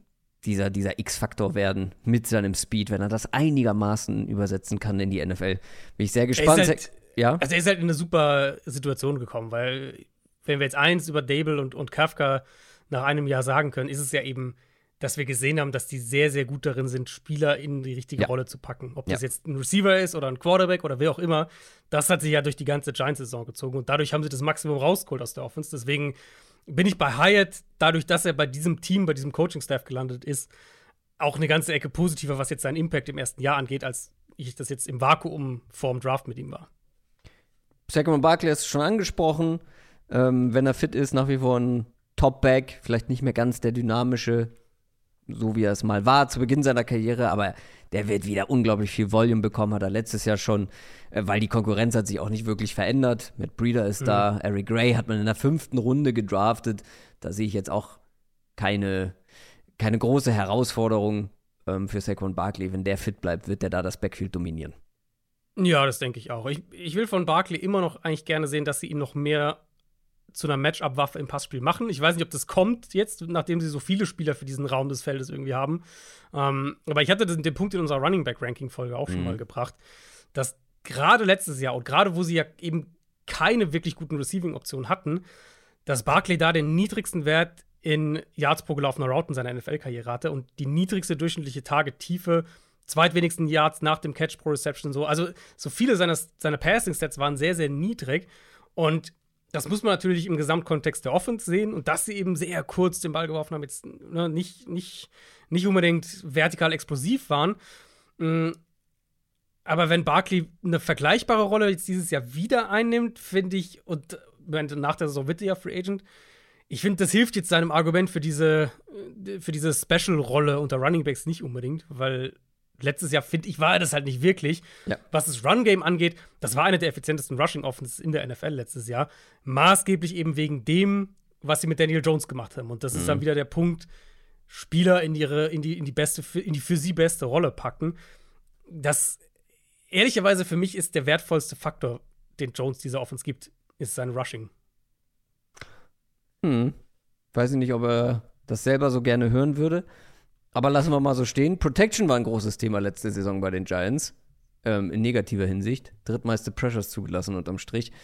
Man hat da jetzt mehrere junge Spieler in der Offensive Line. Mhm. Kann man da eine Entwicklung erwarten? Man hat ja auch im Draft was investiert. Ja. Was, was glaubst du, wie diese Line am Ende aussehen wird? Ich bin echt relativ positiv mit dieser Line. Andrew Thomas hatten wir jetzt schon, sowieso schon ein paar Mal als Beispiel dafür gebracht, dass Linemen häufiger mal Zeit brauchen. Der Left Tackle Letztes Jahr war er dann einer der besten Tackles in der NFL und die Giants haben ihn ja dann auch äh, vor ein paar Wochen sehr teuer bezahlt, aber gerechtfertigt bezahlt. Hm. Und so ein bisschen diese Hoffnung haben sie jetzt natürlich auch mit Evan Neal, der letztes Jahr ein Top-10-Pick war, der Right Tackle, ganz viel mitbringt, physisch betrachtet, aber als Rookie halt schon doch noch deutliche Probleme hatte. Also da schon sehr, sehr viel gewackelt hat. War wahrscheinlich auch der klarste Schwachpunkt, würde ich sagen, letztes Jahr in der Line, ähm, die halt so ein bisschen dieses Thema hatte. Sie haben einen Superstar mit Andrew Thomas und dann fiel so ein bisschen, ja, ja, Durchschnitt und, und Evan Neal war halt so der Schwachpunkt. Ich glaube, John Michael Schmitz gibt ihnen direkten Upgrade auf Center. Einfach ein Center-Prospect, der super weit war schon als, als, als College-Spieler. Keiner, der dich athletisch umhaut, aber einfach unglaublich solide, verliert kaum. Ich, das ist für mich ein Day-One-Starter. Die Guard-Spots sind halt für mich so der, der Inbegriff von nichts Besonderes, aber funktional und gerade auf Guard in den meisten Fällen reicht mir das. Mhm. Dementsprechend hängt es halt von zwei Fragen ab. Zum einen, wie schnell kann John Michael Schmitz Fuß fassen? Da bin ich relativ optimistisch und dann eben kann Evan Neal im zweiten Jahr diesen Sprung machen, zumindest hin zu einem soliden Starter. Wenn er das schafft, glaube ich, dann wird es eine, eine, eine Line sein, die absolut in Ordnung ist. Und ich glaube, es gibt eine faire Chance, dass diese Prognosen eintreffen. Da würde ich nicht widersprechen. Das Einzige, was ich dann an der Stelle immer wieder sage, ist, äh, eine Offensive Lineman in, oder generell in der NFL eine Spielerentwicklung zu erwarten, Ja, ähm, ja. zwingend zu erwarten, beziehungsweise eine Prognose auf Hoffnung zu bauen, ist immer schwierig. Bei Offensive Linemen finde ich sie fast noch schwieriger. Gerade, ich kann natürlich verstehen, dass man bei den Giants dann drauf guckt und sagt, naja, guck mal, Andrew Thomas hat das auch gemacht. Das heißt aber nicht, dass Evan Neal die gleiche Entwicklung hinlegt. Das kann genauso Absolut. gut sein, dass der genauso schlecht spielt wie letztes Jahr und es ein Draftbust ist. Will ich nicht sagen, dass es passiert, weil er wurde da ja auch zu, zu Recht gedraftet, so hoch gedraftet. Mhm. Ähm, das Talent hat er. Deswegen kann man das schon eher erwarten, dass er auch diesen Schritt geht, aber man kann nicht zwingend davon ausgehen. Weil Genau. wenn er den Äh, nicht genau. macht, ist das eine Line, wo ich dann doch weiterhin eher Bauchschmerzen hätte. Ja, also ich finde halt, der, deswegen finde ich es halt eine, eine, ist halt wichtig, einen realistischen Maßstab anzusetzen und nicht zu sagen, äh, wir, wir hoffen jetzt auf den Andrew Thomas-Sprung, ähm, der ja sowieso auch dann bei, bei Thomas im dritten Jahr erst kam, ja, Ja. zu diesem Elite-Tackle, sondern halt zu sagen, letztes Jahr war er ein Problem in der Line, kommende Saison hoffen wir, dass er Durchschnitt ist. Und ich glaube, Ja. das ist was, was du natürlich auch nicht prognostizieren kannst, aber was eine realistischere Chance hat. Und wenn das passiert und John Michael Schmitz halbwegs der Spieler ist, der ich denke, dass er ist, dann reden wir, glaube ich, über eine Line, die absolut solide ist. Was machen wir mit der Defense? Die gehörte in Summe eher zu den schlechteren der Liga letztes Jahr. Dabei hat man eine Defensive Line, die sich durchaus sehen lassen kann. Dahinter gehen aber die Probleme los. Ich würde mal sagen, wir fangen deshalb mit der Secondary an und arbeiten uns nach vorne, weil die waren ein Problem. Man hat ein bisschen was investiert, aber hat man genug investiert? Ja, ich meine, ist schwer für mich, jetzt die, die Cornerbacks zu kritisieren, nachdem sie Deontay Banks gedraftet haben, natürlich. Äh, Gehe ich hier natürlich komplett mit. Also, wir hatten ihn beide an drei, oder? Ja, wir Ja. mochten ihn beide sehr, sehr gerne. Ja, also einer meiner Lieblings-Cornerbacks in diesem Draft. Und, Ja. und mit zusammen mit der Dory Jackson, sie haben Amani Oruwari für noch mehr Tiefe geholt, der so die physischere Option ist. Eigentlich ist es ein Corner-Duo, mit dem ich, das ich eigentlich nicht schlecht finde. Ja. Klar ist da viel Projection dabei. Banks, du weißt einfach nicht, wie ein Rookie-Corner, wie schnell so das funktioniert. Aber wenn ich, ich mochte ihn halt extrem als Prospect und Ja. Jackson ist ein solider Corner, deswegen bin ich da vielleicht sogar ein bisschen optimistischer. Slot ist halt einigermaßen offen. Julian Love hat da viel gespielt letztes Jahr, der ist nicht mehr da. Ähm, Darnay Holmes war dann der, der primäre Starter im Slot. Sie haben äh, Cordell Flott, der da spielen kann. Sie haben Aaron Robinson, der da spielen kann. Da sehe ich vielleicht am ehesten noch eine konkrete Problemzone. Safety ist halt Xavier McKinney, von dem ich nach wie vor viel halte. Ähm, zweiter Safety-Spot, ja, könnte ein Fragezeichen sein. Hängt letztlich alles natürlich sehr davon ab, wie schnell Deontay Banks funktioniert. Weil wenn Banks ein Problem ist, dann, dann, dann kracht halt dieses ganze Gerüst irgendwie ein, weil Ja. dann ist so der zweite Quarter und dann reden wir Slot und alles und dann wird so ein Problem führt zum nächsten. Wenn Banks schnell gut ist und man irgendwie mit den ganzen Optionen, die ich jetzt gesagt habe, für, für diesen dritten Spot neben Banks und Jackson ein gutes Corner-Trio findet, plus Xavier McKinney hat, dann glaube ich, dass die Secondary eigentlich gar nicht so schlecht ist. Aber Ja. es ist halt ein Risiko dabei, wenn man halt sagt, Slot ist ein potenzielles Fragezeichen und unser Rookie muss direkt eine tragende Rolle einnehmen. Wobei Cornerbacks ja deutlich schneller gerne mal in der NFL ankommen als andere Positionen. Jetzt haben wir gerade über junge Mhm. Offensive Linemen gesprochen. Ähm, wir haben es schon häufiger gesehen, dass auch Rookie, talentierte. Rookie-Cornerbacks schnell Fuß auf der anderen. Seite, auf der anderen Seite muss man halt sagen, wir reden nicht über irgendeine Defense, sondern wir reden über die Defense von Wink Martindale, die jetzt nicht unbedingt Cornerback freundlich ist, sagen wir es mal so. Die Giants haben letztes Jahr, ich weiß nicht, hast du, hast du die Zahlen gesehen, ihre Coverage-Stats vom letzten Jahr? Äh, Ich habe sie gesehen, sie waren nicht gut, aber jetzt im Nee, nee, ich Detail- meine, was sie, was sie gespielt haben. Ach so. Was sie gespielt haben. Nee. Ähm, fast 10% Cover Zero, Hm. Platz 1 in der NFL, und dann nochmal 25% Cover One, also Single High. Ja, aber da ist Deontay Banks ja eigentlich der Richtige für, weil wenn, ja, er, was, ja, wenn er was kann, dann Voll. Man-Coverage, Total. Press-Man-Coverage und Aber Ähm. du wirst ihn halt in eine, direkt in eine Situation, wo er halt viel 1 gegen 1 sein wird.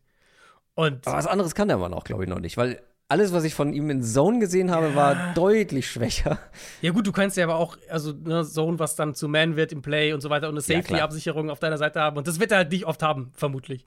Also die Aufgabe für Cornerbacks ist halt schon schwierig, weil da kann man vielleicht so ein bisschen den Übergang zur Front machen. Es ist fast egal, wie gut die Front individuell besetzt ist. Don Martindale wird blitzen. Das wissen wir einfach. Und dafür braucht man genug Leute, die blitzen können. Bevor wir zur Defensive Line kommen, Linebacker, ähm, wie wichtig sind die bei Martin, äh, Wink Martindale? Weil sieben verschiedene Inside-Linebacker Mhm. haben da letzte Saison gespielt. Ja. Und keiner von denen, um genau zu sein, gut. Jetzt hat man Bobby Okereke geholt. Mhm. Ist der die Lösung des Problems?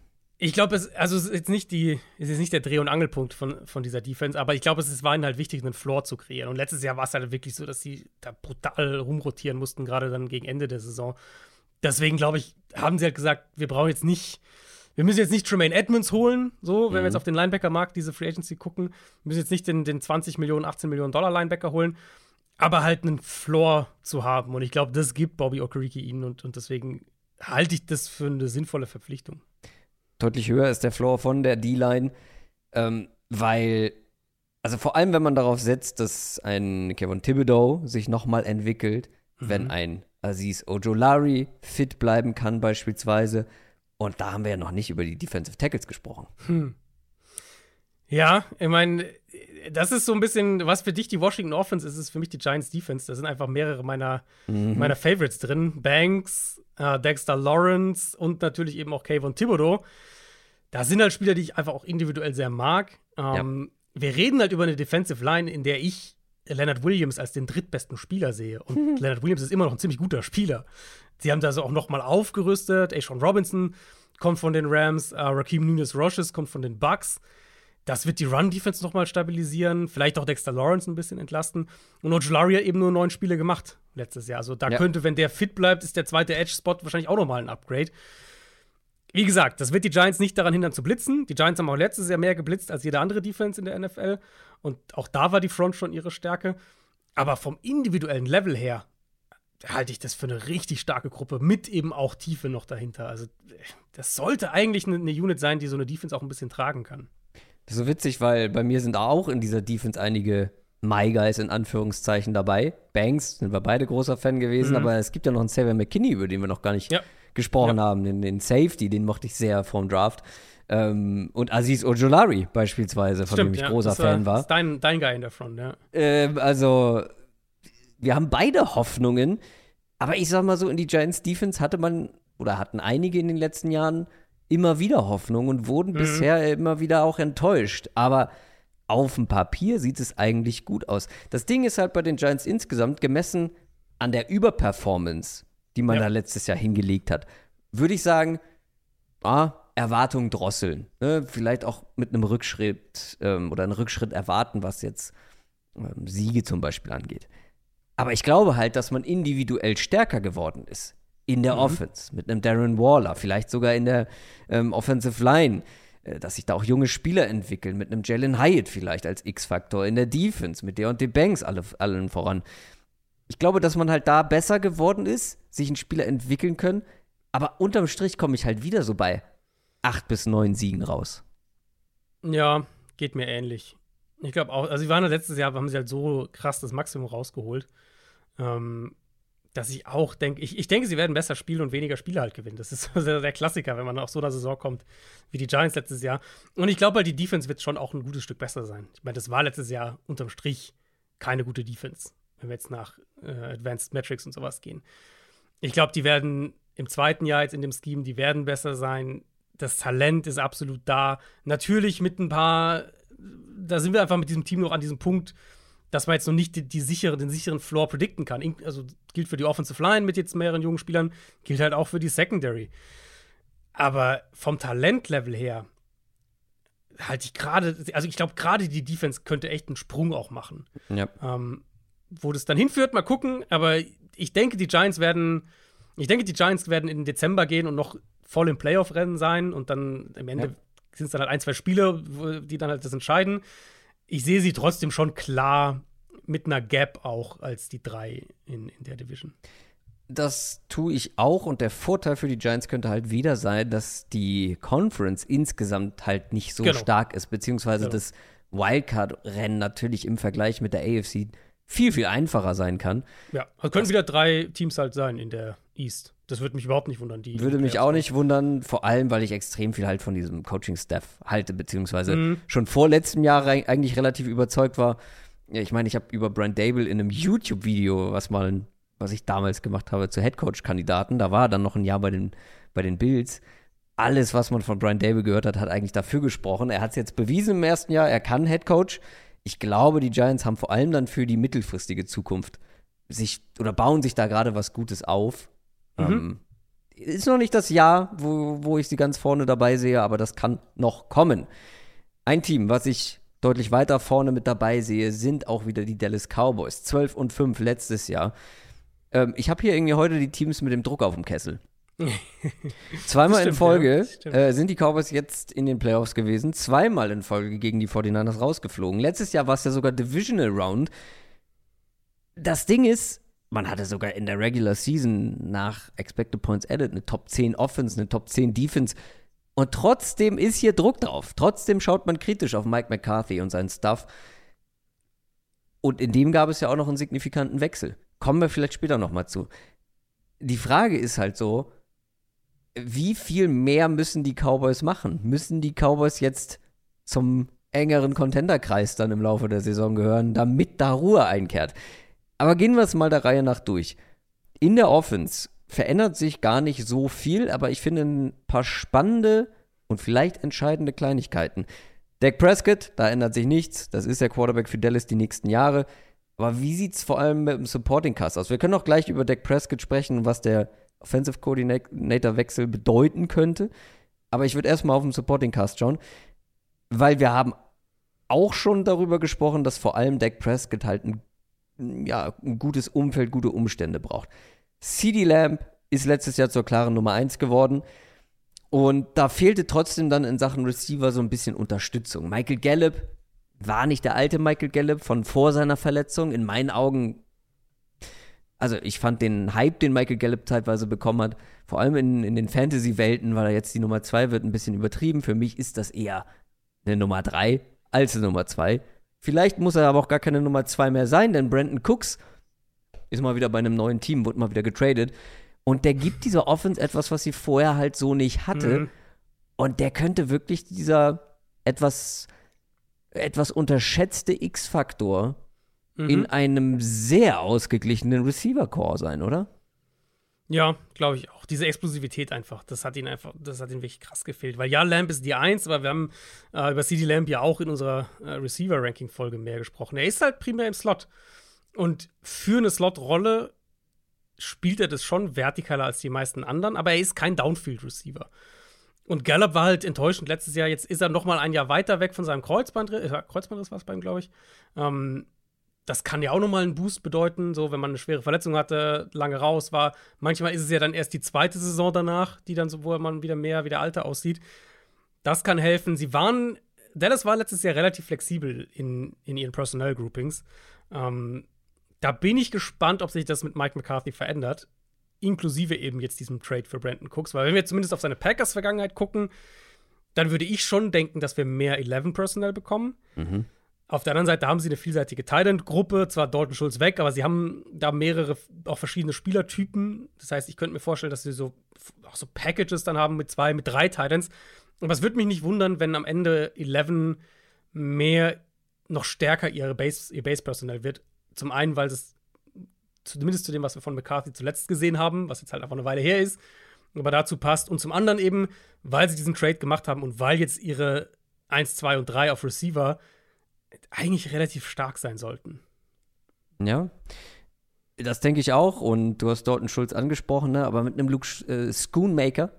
Warst du nicht, warst du nicht Fan von Schoonmaker? Ich war auch bei ihm. Er ist halt noch verletzt im Moment. Muss man ja. halt schauen, wann der jetzt noch gar nicht viel trainiert, glaube ich, nur ein bisschen, hat noch mal Probleme irgendwie gehabt. Aber von der ähm, Rolle sollte das ganz gut passen eigentlich. Von der Rolle ist er halt, also für mich passt er halt auch in, in, ähm, in das, was sie vorher von Dalton Schulz auf der Position gekriegt haben. Muss man aber auch hier wieder Rookie Titan, ne? ist jetzt nichts, wo du dich drauf mhm. stützen möchtest. Aber ich glaube, mit, mit Ferguson, Schoonmaker und, und Hendershot, die werden halt alle drei irgendwie so ihre Snaps bekommen. Aber die Identität der Offense für mich liegt halt mehr in den drei Receiver-Sets, wenn ich jetzt im Moment drauf gucke. Ja, auf jeden Fall. Es gibt noch einen zweiten großen Namen, den die Cowboys verloren haben. Sieg Elliott, klar. In unseren Augen war das eh so ein bisschen überfällig, ähm, dass man da mhm. Tony Pollard das Backfield übergibt ähm, der dynamischere Back im Vergleich, der bessere Receiver. Seine Effizienz wird runtergehen. Die Frage ist nur, wie sehr, aber der wird viel Volume bekommen, weil dahinter finde ich es komplett offen, wer da irgendwie im Rennen ist und was man mhm. so hört und sieht. Ja. Deuce Vaughn, über den haben wir vor dem Draft relativ wenig ja. gesprochen, obwohl er natürlich ich war ja höher äh, bei ihm als du, das möchte ich hier nur mal betonen. Ich habe den kleinsten Running Back, hatte ich definitiv höher als du. Ja, äh, das ist auch unverzeihbar. Gar keine Frage. Der Typ ist halt einfach wirklich klein. Der ist nicht mhm. nur im NFL-Kontext klein, der ist klein. Der ist, glaube ich, genauso groß wie ich. Mhm. Gut, wiegt ein bisschen mehr, hat ein bisschen mehr Muskelmasse, gebe ich zu. Bisschen. Ich habe halt, ein bisschen, ja, minimal. Ich habe ausgeschlossen, deswegen hatte ich ihn vor dem Draft auch niedrig. Ich habe ausgeschlossen, mhm. dass der wirklich am Ende realistisch in einem Roster landen könnte. Ja. Ja. Ähm, deswegen habe ich ihn gar nicht so hoch gesetzt. Dass das ein unglaublich unterhaltsamer, unfassbar explosiver Spieler ist, steht außer Frage. Aber das Geile ist jetzt, und es freut mich auch, wenn ich ihn, wenn ich an ihm gezweifelt habe, er könnte tatsächlich einen Roster-Spot bekommen. Das wäre absolut irre. Ja, glaube ich auch. Also ich glaube, es gibt eine reelle Chance, dass der am Ende im Kader steht. Die andere Frage ist natürlich, und ich, das halte ich immer noch für eine Option, holen die einfach noch jemanden. Zumindest für diese Runner, für diese zweite Runner-Rolle. Was hätten also ich sie glaub, ja schon längst machen können, ne? Auf der anderen Seite hast du halt auch keine Eile. Ich meine, jetzt guck dir an, wer jetzt alles auf dem Markt ist. Du kannst ja, also das ist ja auch was, was immer wieder mal so ein bisschen gemunkelt wird, dass Sieg Elliott halt für irgendwie ein Jahr und vier Millionen oder sowas zurückkommt, also für viel weniger Geld. Ähm, Ach, du hast David Cook auf dem Markt, das Leonard Fournette. Also du hast ja diese ganzen Veteran Backs sind ja alle ja, auf dem Markt. Klar. Und ich könnte mir schon vorstellen, dass die da noch jemanden holen. Weil du Deuce ja. halt schon lieber als die Nummer 3 haben willst, nicht als die Nummer 2. Auf der, was ich halt, also wo ich noch was dazu sagen würde, ich weiß nicht, ob du das als Thema angebracht hättest, dann mit dem Coordinator-Wechsel slash Playcaller-Wechsel, ähm, mhm. Kellen Moore eben raus.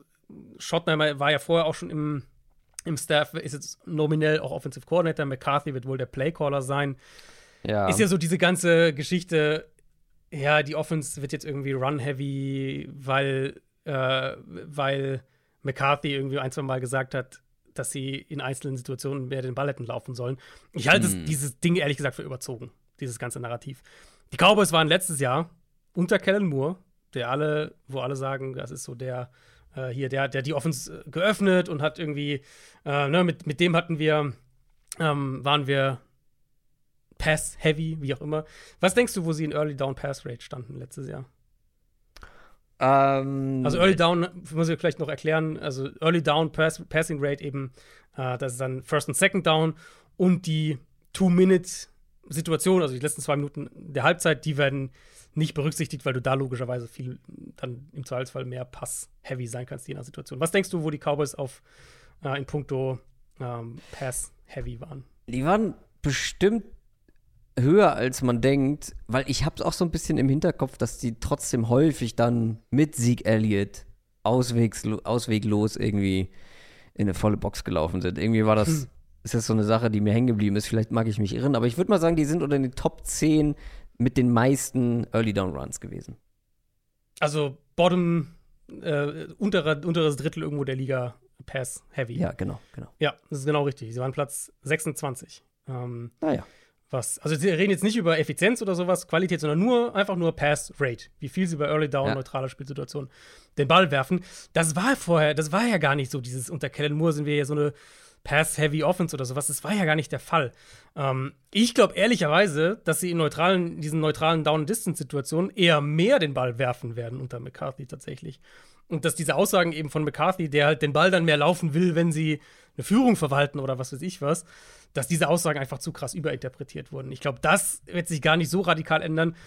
Und der andere Punkt, ähm, für mich, was ja auch bei McCarthy so ein bisschen mitschwingt, ist dieses so ein bisschen eindimensionalere, statischere Offense. Kellen Moore, finde ich, ist zwar schon auch kreativ gewesen, was, was Play-Designs angeht, Play-Calls angeht, aber seine Routes und, und wie er, ähm, so der Flow der Offense, finde ich, war auch oft statisch. Und deswegen bin ich jetzt, also ich glaube, ich bin eher auf der neutraleren Seite, was die, ähm, was, die, was den, den, Wechsel da angeht, wo ja viele Leute, habe ich den Eindruck zumindest, wo ja viele Leute irgendwie das Allerschlimmste befürchten, weil sie Kellen Moore halt sehr, sehr hoch schätzen und bei McCarthy so ein bisschen vom Worst Case ausgehen.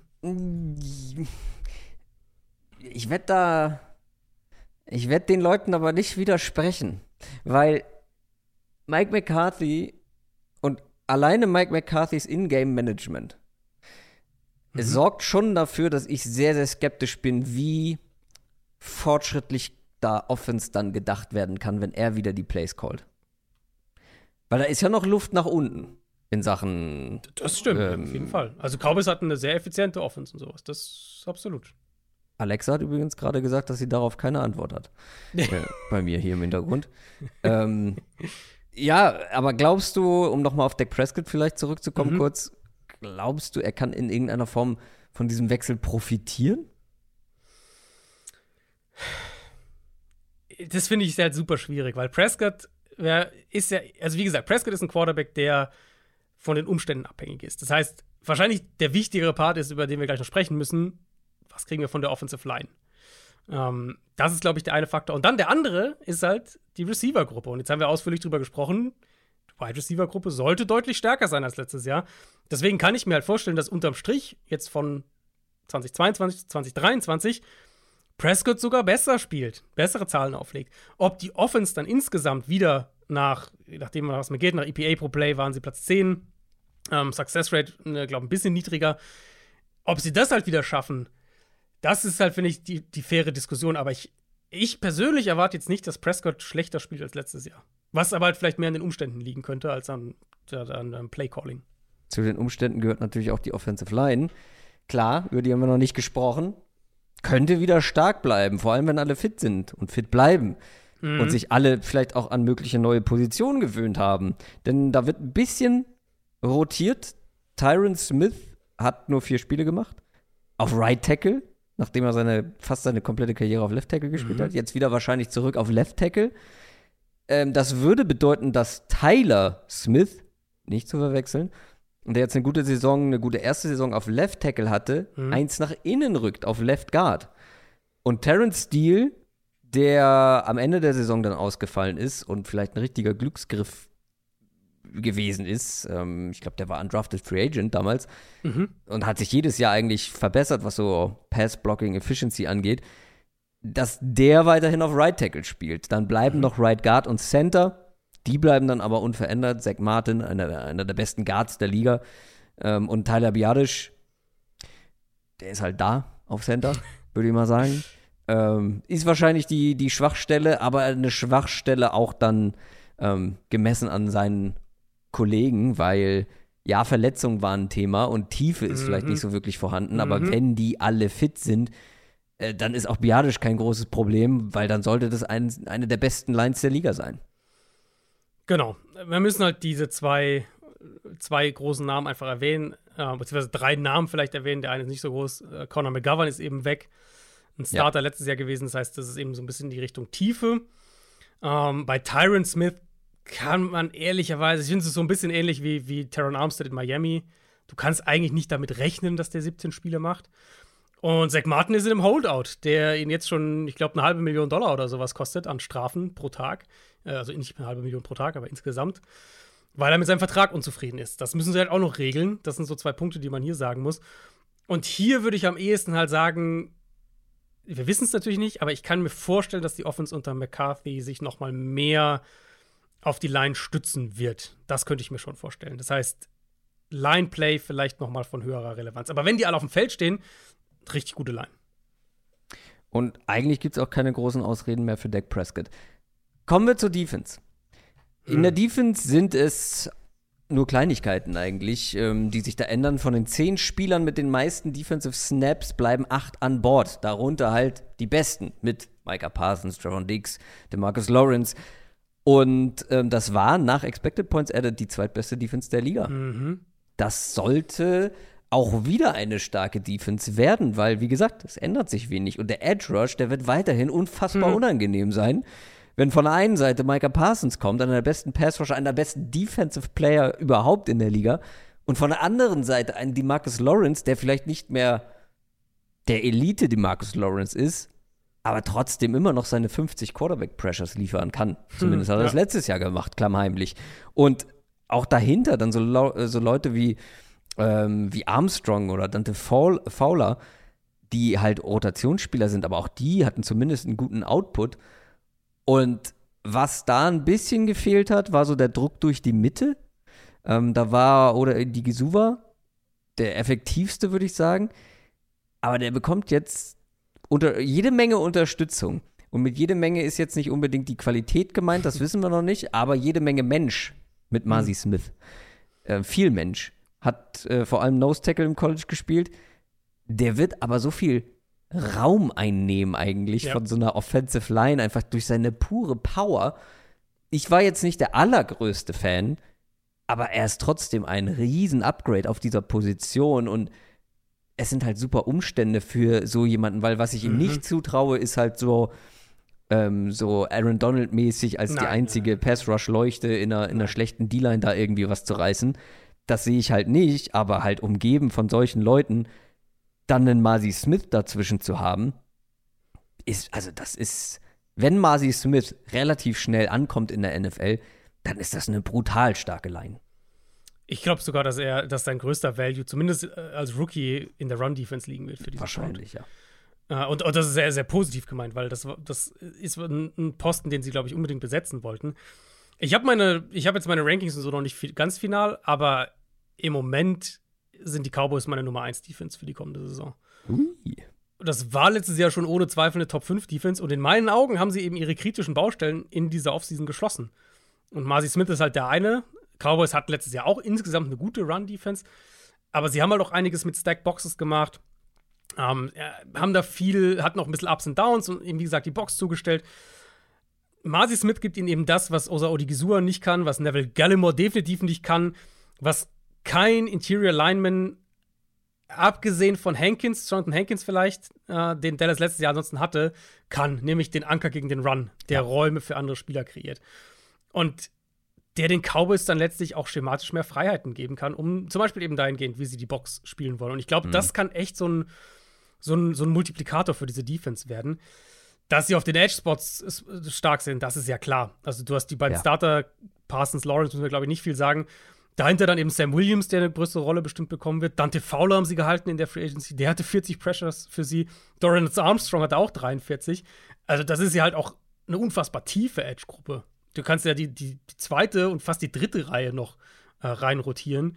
Und da sind immer noch solide Leute da auf dem Feld. Es gibt auch nicht viele Teams, die das von sich sagen können. Das ist für mich. Ich überlege jetzt gerade kurz, aber ich glaube, das ist für mich die beste Defensive Front, also die beste Defensive Line in der NFL. Ja, für Und die Defensive Front genau, da fehlt ein bisschen an Linebackern. Genau. Ja, genau. Ich meine, Leighton Vanderash hatte letztes Jahr dann eine bessere Saison, haben sie ja dann auch äh, gehalten. Sie haben DeMarvin Overshawn gedraftet, aber klar, die Qualität hier, da sind andere Teams besser. Aber Defensive Line wirst du mich, glaube ich, von keiner anderen überzeugen können, die über Dallas zu setzen. Ja, Leighton Vanderash, hast du gesagt, hat sich gefangen nach miesen Jahren. Anthony Barr ist weg, Damon Clark ist noch da, aber weiß nicht, ob der sich so empfehlen konnte. Du hast äh, Overshown angesprochen, der Marion Overshown, Third-Round-Pick gewesen. Wird wahrscheinlich nicht lange overlooked bleiben, der Mann. ähm, hat gute Karten, direkt den Spot zu bekommen. Aber gehen wir weiter zur mhm. Secondary, ähm, weil die hat auch das Potenzial, zu einer mhm. der Besten zu werden. Das überrascht euch jetzt nicht, wenn Adrian ähm, diese ganze Defense ja für eine äh, oder einschätzt, dass es eine der besten überhaupt sein kann. Wo fangen wir da an? Wir fangen mit Trevor Dix an. Ähm, ich glaube, man hat letztes Jahr gesehen, was er ist, beziehungsweise wurde so ein bisschen wieder auf den Boden der Tatsachen zurückgeholt nach diesem äh, elf Interceptions-Jahr. Findest du? Also ja, also er hat natürlich weniger Interceptions, aber naja, in der öffentlichen Wahrnehmung hat man gemerkt, okay, ja, okay Interceptions ja. sind mhm. nicht alles. Das heißt das ja nicht, stimmt. dass er schlecht ist, aber das stimmt, ja. Er ist, ich finde, letztes Jahr wurde er zu gut gemacht. Also besser gemacht, als er war, mhm. durch die Interceptions. Und letztes Jahr hat man es dann so in der Wahrnehmung gemerkt, okay, er ist jetzt der, nicht der nächste, keine Ahnung, äh, Marcus Peters, der das Jahr für Jahr macht, sondern, obwohl der Marcus Peters Vergleich ist gar nicht schlecht, weil er lässt immer noch viele Touchdowns zu, aber er aber ist ja trotzdem guter Cornerback. Genau, ich fand halt eigentlich letztes Jahr war, war eher ähm, ja, wie soll man sagen, also war er halt hat er gezeigt, dass er halt stabiler in anderer Hinsicht sein Genau. kann. Als, als Cover Corner eben, wo, wo er halt das Jahr davor, 2021 war ja eigentlich diese krasse, äh, hat er, wo er auch über 1000 Yards in seine Coverage zugelassen hat und so. Das war ja dieses krasse Boomer Bust ja letztlich. Und ich finde, das trifft ein Stück weit auf die ganze Defense zu, die 2021 ja ultra von diesen Turnovers und defensiven Big Plays und so gelebt hat. Und letztes Jahr dann aber gezeigt hat, also vergangene Saison gezeigt hat, dass sie eben doch auch den Floor hochschrauben können und sich schematisch anpassen können und eben vielseitig sein können. Und das macht mich halt generell so optimistisch. Äh, Das und die Tatsache, da kann ich dir jetzt gleich den Ball wieder zurückspielen, dass sie halt auch die andere große Baustelle geschlossen haben und das war eben der andere Cornerback-Spot und da haben sie als Stefan Gilmore geholt. Zu dem kommen wir gleich. Ich wollte nur noch mal unterstreichen. Ich will Trevor Dix jetzt auch nicht schlechter machen, als er ist. Das Ding ist aber, vor einem Jahr hätten, glaube ich, einige gesagt, ja, Top 3 Cornerback in der Liga. Das stimmt, ja. Mhm. Und das war er nicht. ja. Und ja, das ist ja, er auch nicht. Ja. Er gehört zu den Besseren, absolut. Aber Stefan Gilmore hat auch. Auch der ist, also der, bei dem ist es ein bisschen anders, weil ich glaube, der ist so ein bisschen in Vergessenheit geraten. Ja, habe ich auch das Gefühl. Der Typ spielt immer noch richtig gut. Der hatte halt seine Mhm. Verletzungssorgen, Teamwechsel, brr. aber jetzt, also der ist immer noch stark und vor allem ist er jetzt in Dallas und kann da halt, wie du schon gesagt hast, Mhm. diese große Schwachstelle, den zweiten Cornerback-Posten sofort schließen. Das kann ein gutes, sehr, sehr gutes Cornerback-Duo werden. Dann mit Nickel Corner. Muss man mal schauen. Jordan Lewis hat das, glaube ich, viel be bekleidet. Der ist noch verletzt. Darren Bland hatte keine schlechte Rookie-Saison auf der Position. Vielleicht übernimmt er den Posten. Dazu drei gute Safeties mit Donovan Wilson, Malik Hooker und Jaron Curse. Das ist auf dem Papier alleine schon eine Top 10 Secondary. Dann hast du eine Top 5 Front, eine Top 10 Secondary, wenn du es kon konservativ sagst. Ne? Also wenn du das Mhm. wenn du es ein bisschen ausweitest, du könntest auch noch höher gehen und sagst Top 3 Front, Top 2 Front, Top 8, Top 6, Top 5 Secondary, keine Ahnung. Diese Defense wird nicht schlechter sein nächstes Jahr. Nee, und halt einen guten Defensive Coordinator, einen sehr guten Defensive Coordinator, der das halt alles zusammenführt. Ähm, ich, also in meinen Augen haben sie halt zwei Low-End Nummer 1 Cornerbacks mit Gilmore und Dix. Ich würde die beide immer nur als Low, also auch Gilmore, der natürlich vor ein paar Jahren dieser absolute Elite Nummer 1 Corner war, das ist er jetzt nicht mehr, aber ich sehe den immer noch mindestens als High-End Nummer 2. Und diese drei Safeties, also Wilson, Hooker und, und Curse, wo sie jetzt ja auch, äh, äh, also Hooker haben sie auf jeden Fall bezahlt und Wilson ja auch, ähm, die ja auch zusammen auf dem Feld stehen. Also das, ist- das, das regelt ja so ein bisschen diese Linebacker-Thematik, weil die Cowboys dann ja durchaus auch diese drei Safeties stattdessen alle drei aufbieten. Ich, ich, ich weiß nicht, ob ich zu positiv bin bei den Cowboys dieses Jahr. Vielleicht, oder das ist ja unsere Prediction-Folge, ich habe ja noch ein paar Wochen, um, um meinen, äh, meinen Optimismus wieder runterzuschrauben. Aber ich bin super hoch bei Dallas dieses Jahr. Ich glaube, die könnten richtig, richtig stark sein. Und Hm. Im Moment, im Moment würde ich sie als Division-Sieger tippen. Ui. Ja, das Lustige ist, ich habe mich eigentlich darauf vorbereitet, dass ich hier der Positive sein muss. Jetzt muss ich fast dich ein bisschen wieder einfangen, habe ich das Gefühl. Also, Wo ist die Schwachstelle in dem Team? Das ist so ein bisschen mein Das Punkt. ja, dir. jetzt kannst du mit offensiven Playcaller, okay. Ja, ja, ja, absolut. Das, natürlich ist das der Haken. Genau, aber das, aber das wissen wir ja im Endeffekt nicht. Das wissen wir halt bei den Eagles auch nicht. Die Ja, haben das zwei neue Coordinators. Das stimmt. Aber das wissen wir schon, dass Mike McCarthy zum Problem werden könnte, wenn er die Plays callt. Also ja, aber es kann halt auch sein, dass er halt solide ist. Ich sage jetzt nicht, dass er ein Top 3 Playcaller sein wird, aber dass er halt in Ordnung ist. Und Hm. vielleicht bin ich, vielleicht spielt es halt auch mit rein, dass ich bei Kellen Moore vielleicht ein bisschen niedriger bin als der Konsens und jetzt nicht diesen krassen Drop-off erwarte, was das angeht.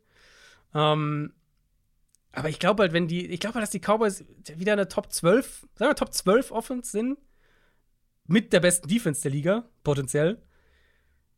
Äh, Ich glaube, das kann halt weit führen. Und wenn dann diese Receiver klicken, so, also. Ey, wie gesagt, ich habe gedacht, ich bin der Positivere von uns beiden. die werden mit den Eagles um diese, um diesen Division-Sieg kämpfen. Ähm, ich wüsste auch nicht, warum die nicht 13 Siege holen sollten dieses Jahr. Ja, ja. Also, Klar, wenn, wenn. McCarthy halt eine komplette Katastrophe ist. Okay. Ja. Aber wie gesagt, den Faktor kannst du bei den Eagles halt auch anbringen. Den kannst du bei Washington jetzt in der Division auch anbringen. Das ist ja nicht so, also ne, den, den Punkt, ja, ich weiß, McCarthy hat eine Vorgeschichte, aber es ist halt auch fünf Jahre her, dass wir den zuletzt gesehen haben. ein bisschen.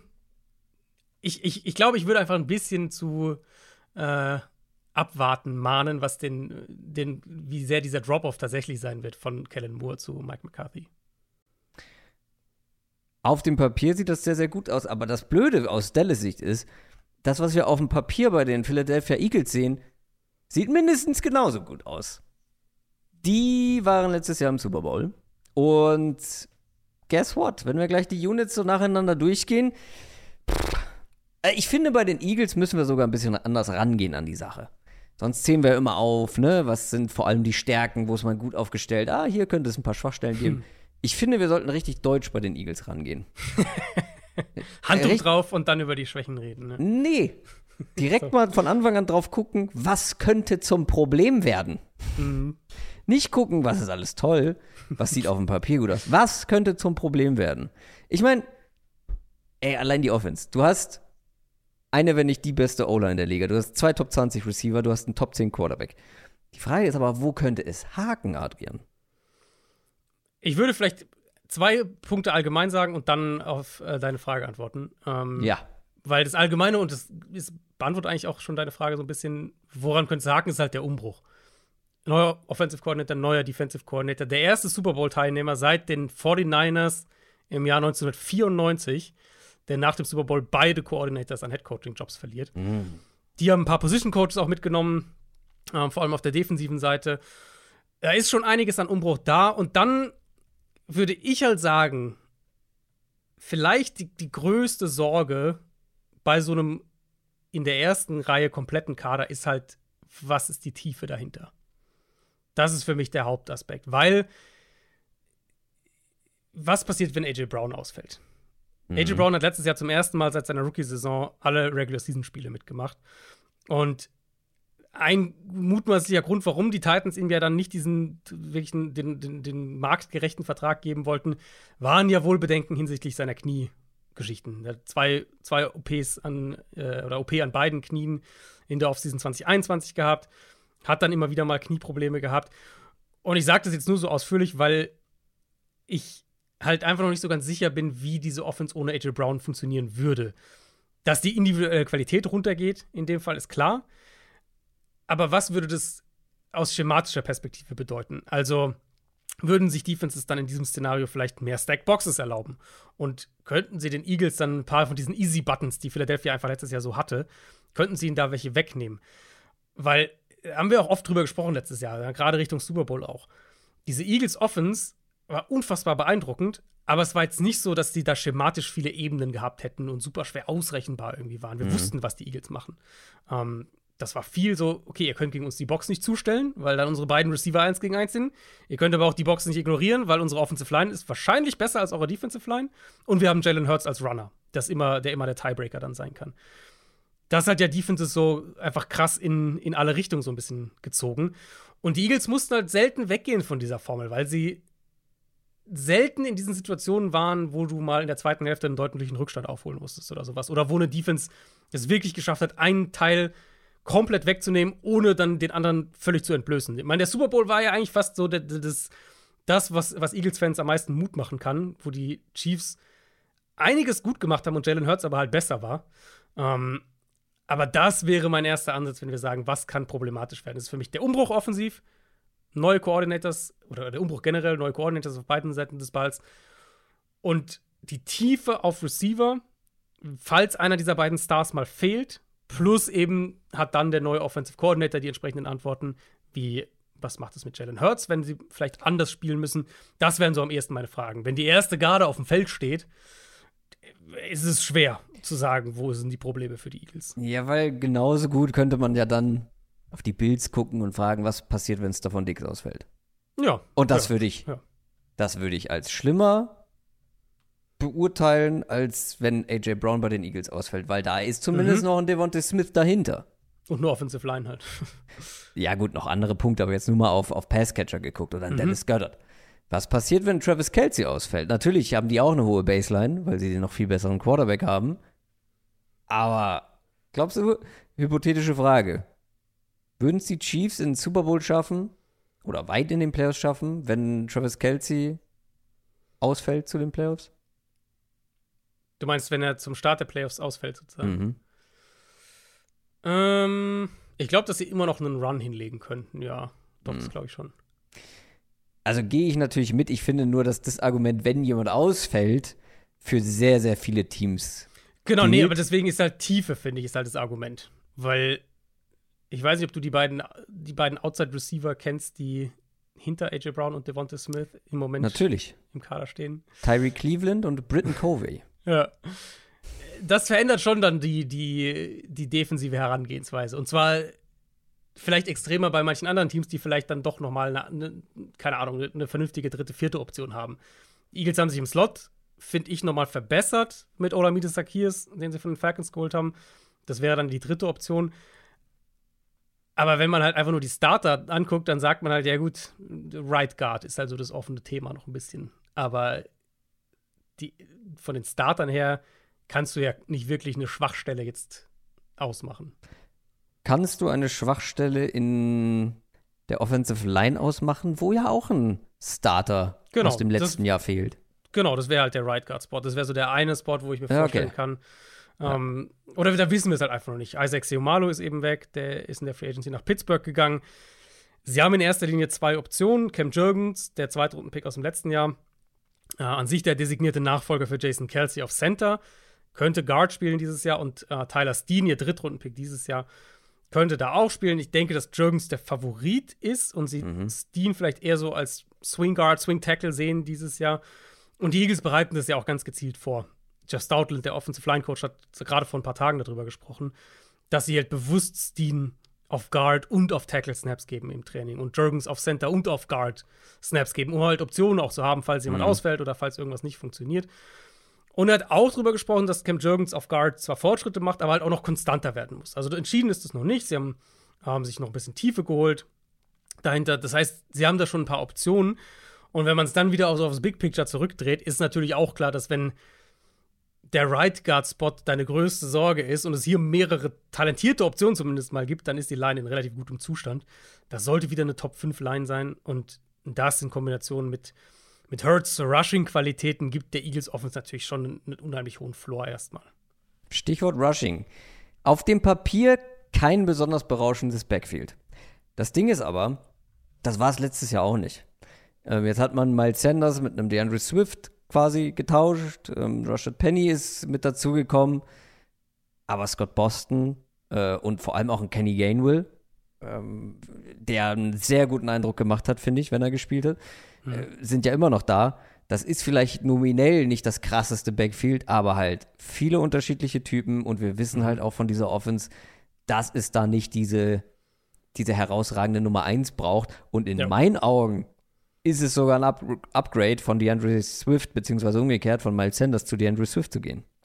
Ja, wollte ich auch gerade sagen, man könnte argumentieren, dass individuell das Backfield sogar besser aufgestellt Ja. ist. Im Endeffekt denke ich, wir werden Penny und, und Swift beide sehen. Mich würde es nicht wundern, wenn die beide am Ende irgendwie 180 Runs, irgendwie sowas haben. Ähm, in meinen Augen ist Penny der komplettere Back. Und ich glaube, dass der als, als Vollzeit-Starter über einen längeren Zeitraum auch die besseren Stats hätte von den beiden. Swift gibt halt mehr Explosivität und, und gibt dir mehr im Passspiel. Für mich ist für mich ist Swift fast ein bisschen eher noch in Richtung Kenneth Gainwell, wenn wir jetzt innerhalb dieser Offense gucken. Penny ist für mich der beste Runner in dieser Offense. Und für ich schaue halt dann aus der Perspektive drauf, einen Runner zu haben, der die Räume, die ja diese Offense eben mit der Line und mit dem Quarterback-Run-Game kreiert, diese Räume halt auch perfekt ausnutzen zu können, das würde ich dann wahrscheinlich priorisieren. Deswegen wäre Penny meine Wahl. Im Moment scheint Swift die Nase vorne zu haben. Aber wie gesagt, ich glaube, die werden wir eh alle sehen und die werden alle ihre Runs und, und Touches kriegen. Hast du noch was zur Offense? Ich meine, ich weiß nicht, ob du Jalen Hurts noch irgendwie ansprechen willst oder ob du den schon so einen Haken drin, dahinter setzt, was sicher auch irgendwo fair ist. Ich, ich glaube, hier könnte man nochmal den Punkt ansetzen, wo kann man vielleicht so ein paar so, so ein bisschen Zweifel anbringen oder wo kann man, wo kann man möglichen Zweifel schüren. Geht halt in die Richtung, was ich vorhin auch gesagt habe. Was passiert eben, wenn Teams ihn konstant dazu bringen, als Passer aus der Pocket zu spielen? Und wie gesagt, im Super Bowl hat es ziemlich gut geklappt. Ähm, und wenn er das bestätigen kann, sofern Defenses es überhaupt schaffen, ihn in diese Rolle zu zwingen, dann reden wir ja wirklich über einen jährlichen Top 5 Quarterback und, und es ist super schwer, diese Offense zu verteidigen, sowieso. Ähm, für mich halt mit Hurts, wie gesagt, das Rushing gibt ihnen einen Floor, ist ein elementarer Bestandteil auch im offensiven Gesamtkonstrukt, was sie machen. Und die Kombination allein aus Hurts als Runner und Hurts als vertikaler Passer, das ist halt schon unglaublich schwer zu verteidigen. Deswegen, ich will jetzt gar nicht so sagen, ja, Hurts ist so das Fragezeichen, weil das ist er nicht. Aber ich glaube, wenn du halt argumentativ versuchst, einen Case zu machen, wo könnte es vielleicht so ein bisschen, bisschen wackeln dieses Jahr, nicht ganz so rund laufen, das ist für mich dann schon immer noch ein Punkt zu sagen, ja gut, was passiert denn, wenn Defenses Hurts wirklich in konstante, offensichtliche Dropback-Situationen bringen? Also nicht im Sinne von einfach die Box zustellen und die Receiver rennen eins gegen eins wild übers Feld, sondern wenn er halt wirklich konstantes Spiel mal aus der Pocket machen muss. Ich weiß halt nur nicht, ob Defenses überhaupt die Eagles in diese Situation kriegen. Das ist halt die andere Frage. Dann kommen wir zur Defense. Und die Defense, es ist auch das gleiche Spiel man muss schon suchen, weil auf dem Papier sehr stark. Mhm. Weil, ich meine, eigentlich habe ich mir alles zurechtgelegt, um wirklich die große Achillesferse hier ausgemacht zu haben, ähm, was jetzt kein Hexenwerk gewesen wäre. Die Linebacker-Position, weil da halt beide Starter weg sind. Gleichzeitig wissen wir jetzt auch, weil wir in den News schon drüber gesprochen haben, mhm. man hat sich da dann doch noch mal äh, vor allem quantitativ verstärkt. Ja, und es ist halt nicht so relevant einfach. da komme ich ja. immer drauf zurück. Ich finde, auch hier wieder, es ist halt das ist Meckern auf hohem Niveau, das muss man halt immer dazu sagen. Offense und Defense bei den Eagles.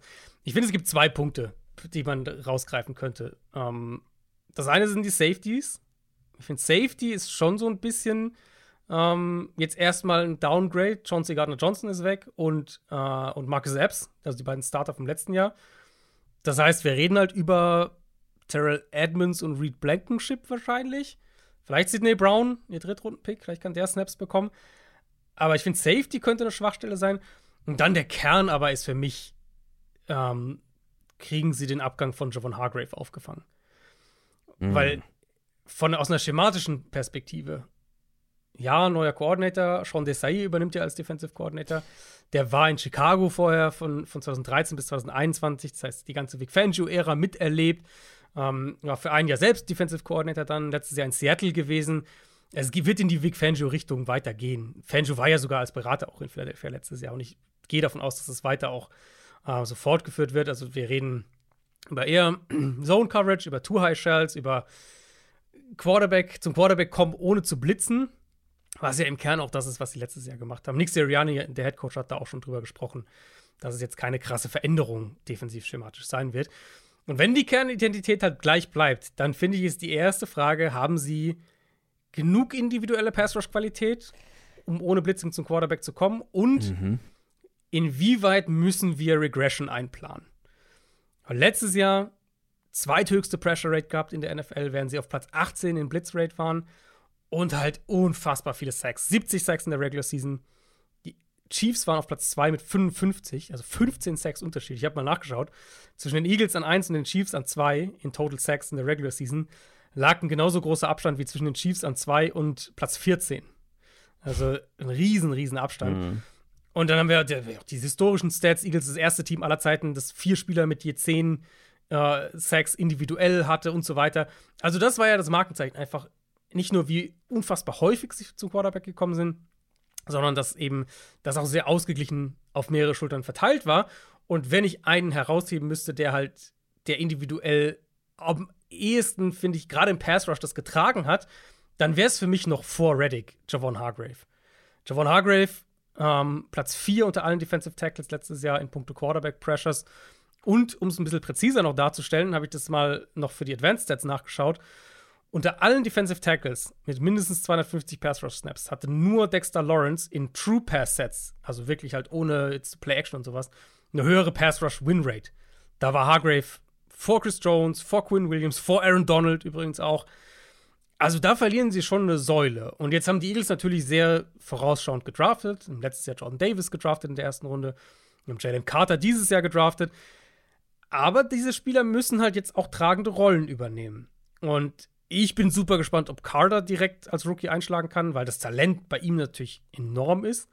Ähm, aber die Eagles, in meinen Augen, brauchen halt schon ein Stück weit größere Rollen von den beiden, damit diese Foreman-Rush-Idee auch funktioniert. Ja, ich, ich verstehe den Punkt gleichzeitig. Also, gemessen daran, was ich individuell von Jalen Carter erwarte, sollte es kein Problem werden. Das kann natürlich sein, Aber auch als Rookie schon? Dass es als Rookie noch nicht ganz so funktioniert, Hm. aber ich will es auch nicht ausschließen, dass der reinkommt und richtig unangenehm wird, richtig zerstörermäßig da durchschredden kann Mhm. durch die Offensive Lines. Ist natürlich ein Punkt, aber gleichzeitig sehe ich halt so, also ich sehe halt nicht wirklich eine Schwachstelle in dieser Defensive Line. Nein, eine, echte Schwachstelle würde ich auch Und- nicht sagen. Auch hier wieder Rotation ist ja auch stark. Genau. Sie werden noch viel rotieren. Nolan Ähm, Smith, du hast immer noch einen Jordan Davis dahinter, der mal ein Genau. First-Round-Pick war. Genau, sie, genau. du hast auch schon absolut. einige angesprochen. Derek Absolut. Barnett noch da. Also, so Aber für viel mich, also- Tiefe. Das macht mir auch überhaupt keine Sorge. Für mich ist halt die Frage, du verlierst halt einen Top 3 Pass-Rushing Defensive Tackle im Vergleich zu letztem Jahr. Wenn du eine Defense bist, die sich eben sehr darüber identifiziert, dass sie halt nicht blitzen und trotzdem unfassbar viel zum Quarterback kommen, A, kannst du das auffangen und B, eben, wie weit geht deine defensive Gesamtperformance runter, wenn wir jetzt, also wir müssen ja ein bisschen Regression, müssen wir ja eigentlich. Ja, absolut, klar. Jetzt sagen wir mal, die machen statt 70 Sacks 50, was ja immer noch ein Top-Wert ist. Das ist wahrscheinlich die drei, Nummer 3 oder was in der NFL auf die Saison gesehen. Aber 20 Sacks weniger im Vergleich zu letztem Jahr macht natürlich auch was mit deiner Gesamtperformance als Defense. Ja, definitiv. Äh, trotzdem glaube ich nicht, dass sie, ähm, also, glaubst du auch nicht. Ich finde es übrigens lustig, ich hätte dir, glaube ich, gar nicht die Frage stellen müssen. Du hast es ja auch so vorbereitet, um hier die Erbsenzählerei äh, Ja, anzugehen. Ja, muss man, also ja. ist ja, muss ja so ein bisschen, ansonsten ist es ja langweilig bei so einem Kader. Absolut, und wir haben noch nicht mal von der Secondary gesprochen. Also, du Mhm. hast schon die Safeties angesprochen, ja, die jetzt nicht die Stärke sind, generell die Mitte Mhm. des Feldes, ne, mit Linebacker. Ähm, aber wenn wir dann auf äh, Cornerback schauen, Darius Slay, James Bradbury, ähm, ihr wisst, kein großer äh, Vontae Maddox-Fan an dieser Stelle, aber der ist auch noch da. Ja, Wenn die beiden fit sind, Slay Ja. und Bradbury, ein Top-Cornerback-Duo und ich bin vor allem auch sehr dann auf Viertrunden-Pick Kili Ringo gespannt. Mhm. Ob sie den vielleicht auch auf Safety ausprobieren, das war ja vor dem Draft mal so ein bisschen ein Thema, ob der Mhm. vielleicht da einen Spot besetzen könnte, wenn das, wenn das nicht so funktioniert. Ja. ähm, ja ich meine, an, an verschiedenen Punkten der Offseason im, im Februar, März dachten wir, dass sie beide Cornerbacks verlieren, Bradbury und Slay. Ja. Im Endeffekt haben sie beide gehalten, also da ist wirklich Stabilität drin. Ähm, ja, Fun Fact übrigens, äh, Kili Ringo, mein erster Satz im, in meinen Scouting-Notizen, sieht eher aus wie ein Strong Safety und bewegt sich auch so. Borderline auch so, ja. Also, wenn du Keely Ringo neben Terrell Edmonds stellst, das, ist, das funktioniert wahrscheinlich ganz gut zusammen. Ja. Ähm, ja, mal gucken, was sie mit dem machen, bin ich auch gespannt. Ich war ja auch bei, bei Keely Ringo jetzt Pre-Draft eher auf der skeptischen Seite, dass er halt in der vierten Runde erst geht, hätte ich dann trotzdem nicht gedacht. Ähm, der Floor mit, auch mit dieser Cornerback, mit dem Cornerback-Trio ist dann auch hier wieder super, super hoch. Und wir haben jetzt noch gar nicht darüber geredet, dass die ja potenziell eines meiner absoluten Lieblings-Edge-Duos haben könnten mit Hassan Reddick und Nolan Smith, die zusammen auf dem Feld stehen. Da hast du natürlich auch alle Möglichkeiten, was Stunts und Blitzing und Pressure Packages angeht. Ähm, da bin ich, da bin ich, da bin ich sogar richtig gespannt drauf, wie sie die beiden zusammen aufs Feld bringen. Weil ich glaube nicht, dass sie nur irgendwie Reddick ist der Starter und Nolan Smith rotiert dann mal rein, dass sie das so machen. Ich glaube, wir können festhalten, dass die Eagles auf dem Papier, wenn alle fit bleiben, einen richtig starken Roster haben. Mhm. In meinen Augen ist es auch der stärkste Roster.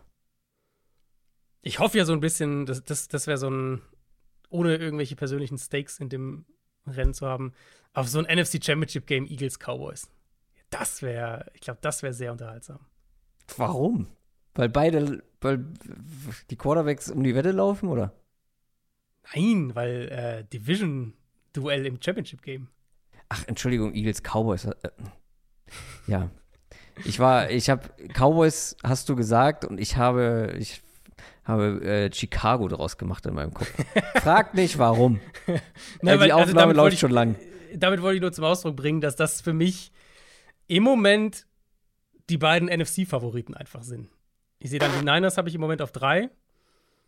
Und Cowboys Also, und Eagles. Ich Die Cowboys würd, müssen halt erstmal, die Cowboys müssen Absolut, erstmal die absolut, 49ers ja. in den Playoffs schlagen. Vorher glaube ich gar Können ja nichts. vielleicht die Eagles wieder übernehmen dieses Jahr.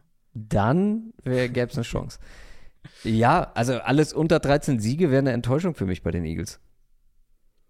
Äh, Das ist eine harte Aussage. Ähm, Äh, Würdest du nicht mitgehen? Wenn, Also wenn, wenn die Eagles 12 zwölf, ja, 12 okay, gewinnen, 12. würde ich jetzt Okay, nicht okay, Enttäuschung. 12. Aber wenn die Eagles elf Siege holen, Ja, da- dann, dann ja. Ich finde, zwölf sollten sie holen. Ich finde eben beide, Cowboys und Eagles, zwölf Siege sollten das, das Ja. sein, was sie schaffen. es gibt noch einen, einen ganz kleinen Fakt aus der Historie, ähm, der gegen die Eagles sprechen könnte. Stichwort Super Bowl Hangover. Hm.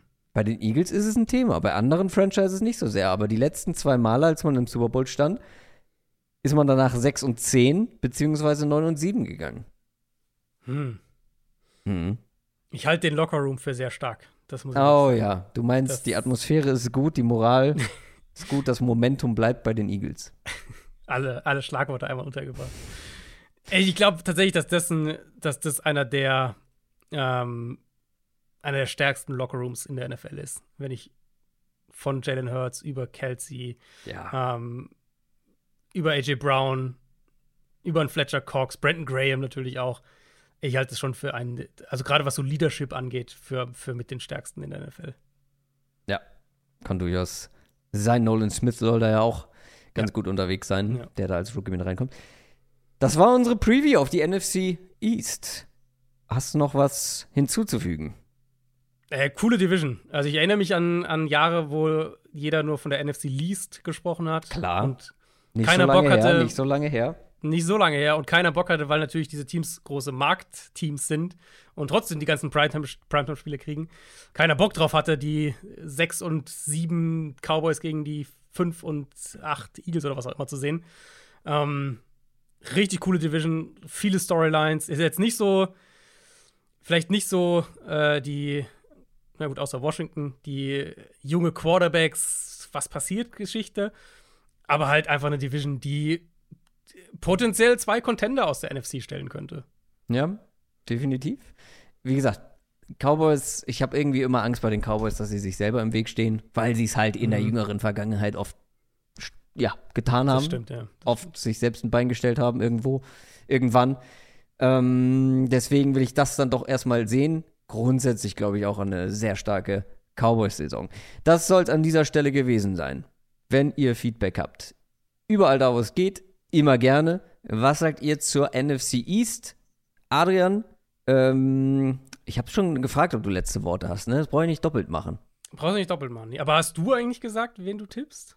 Hm? Du tippst die Eagles noch. Oder ist das noch nicht, ist das noch geheim? Ah, Ich weiß noch nicht, was ich tippe. Also ich habe mir nur notiert. Ist ja noch so- inoffiziell, ne? Ist ja noch nicht offiziell. also inoffiziell sage ich, die Eagles machen das nochmal. Okay. Und damit. Kann gut sein, dass ich in, in wann ist unsere Folge? In vier Wochen auch da sitze. Ja, wir haben unsere Prognosefolge noch vor uns. Das war's für diese Woche. Wir hören uns Donnerstag wieder. Macht's gut. Tschüss. Ciao, ciao.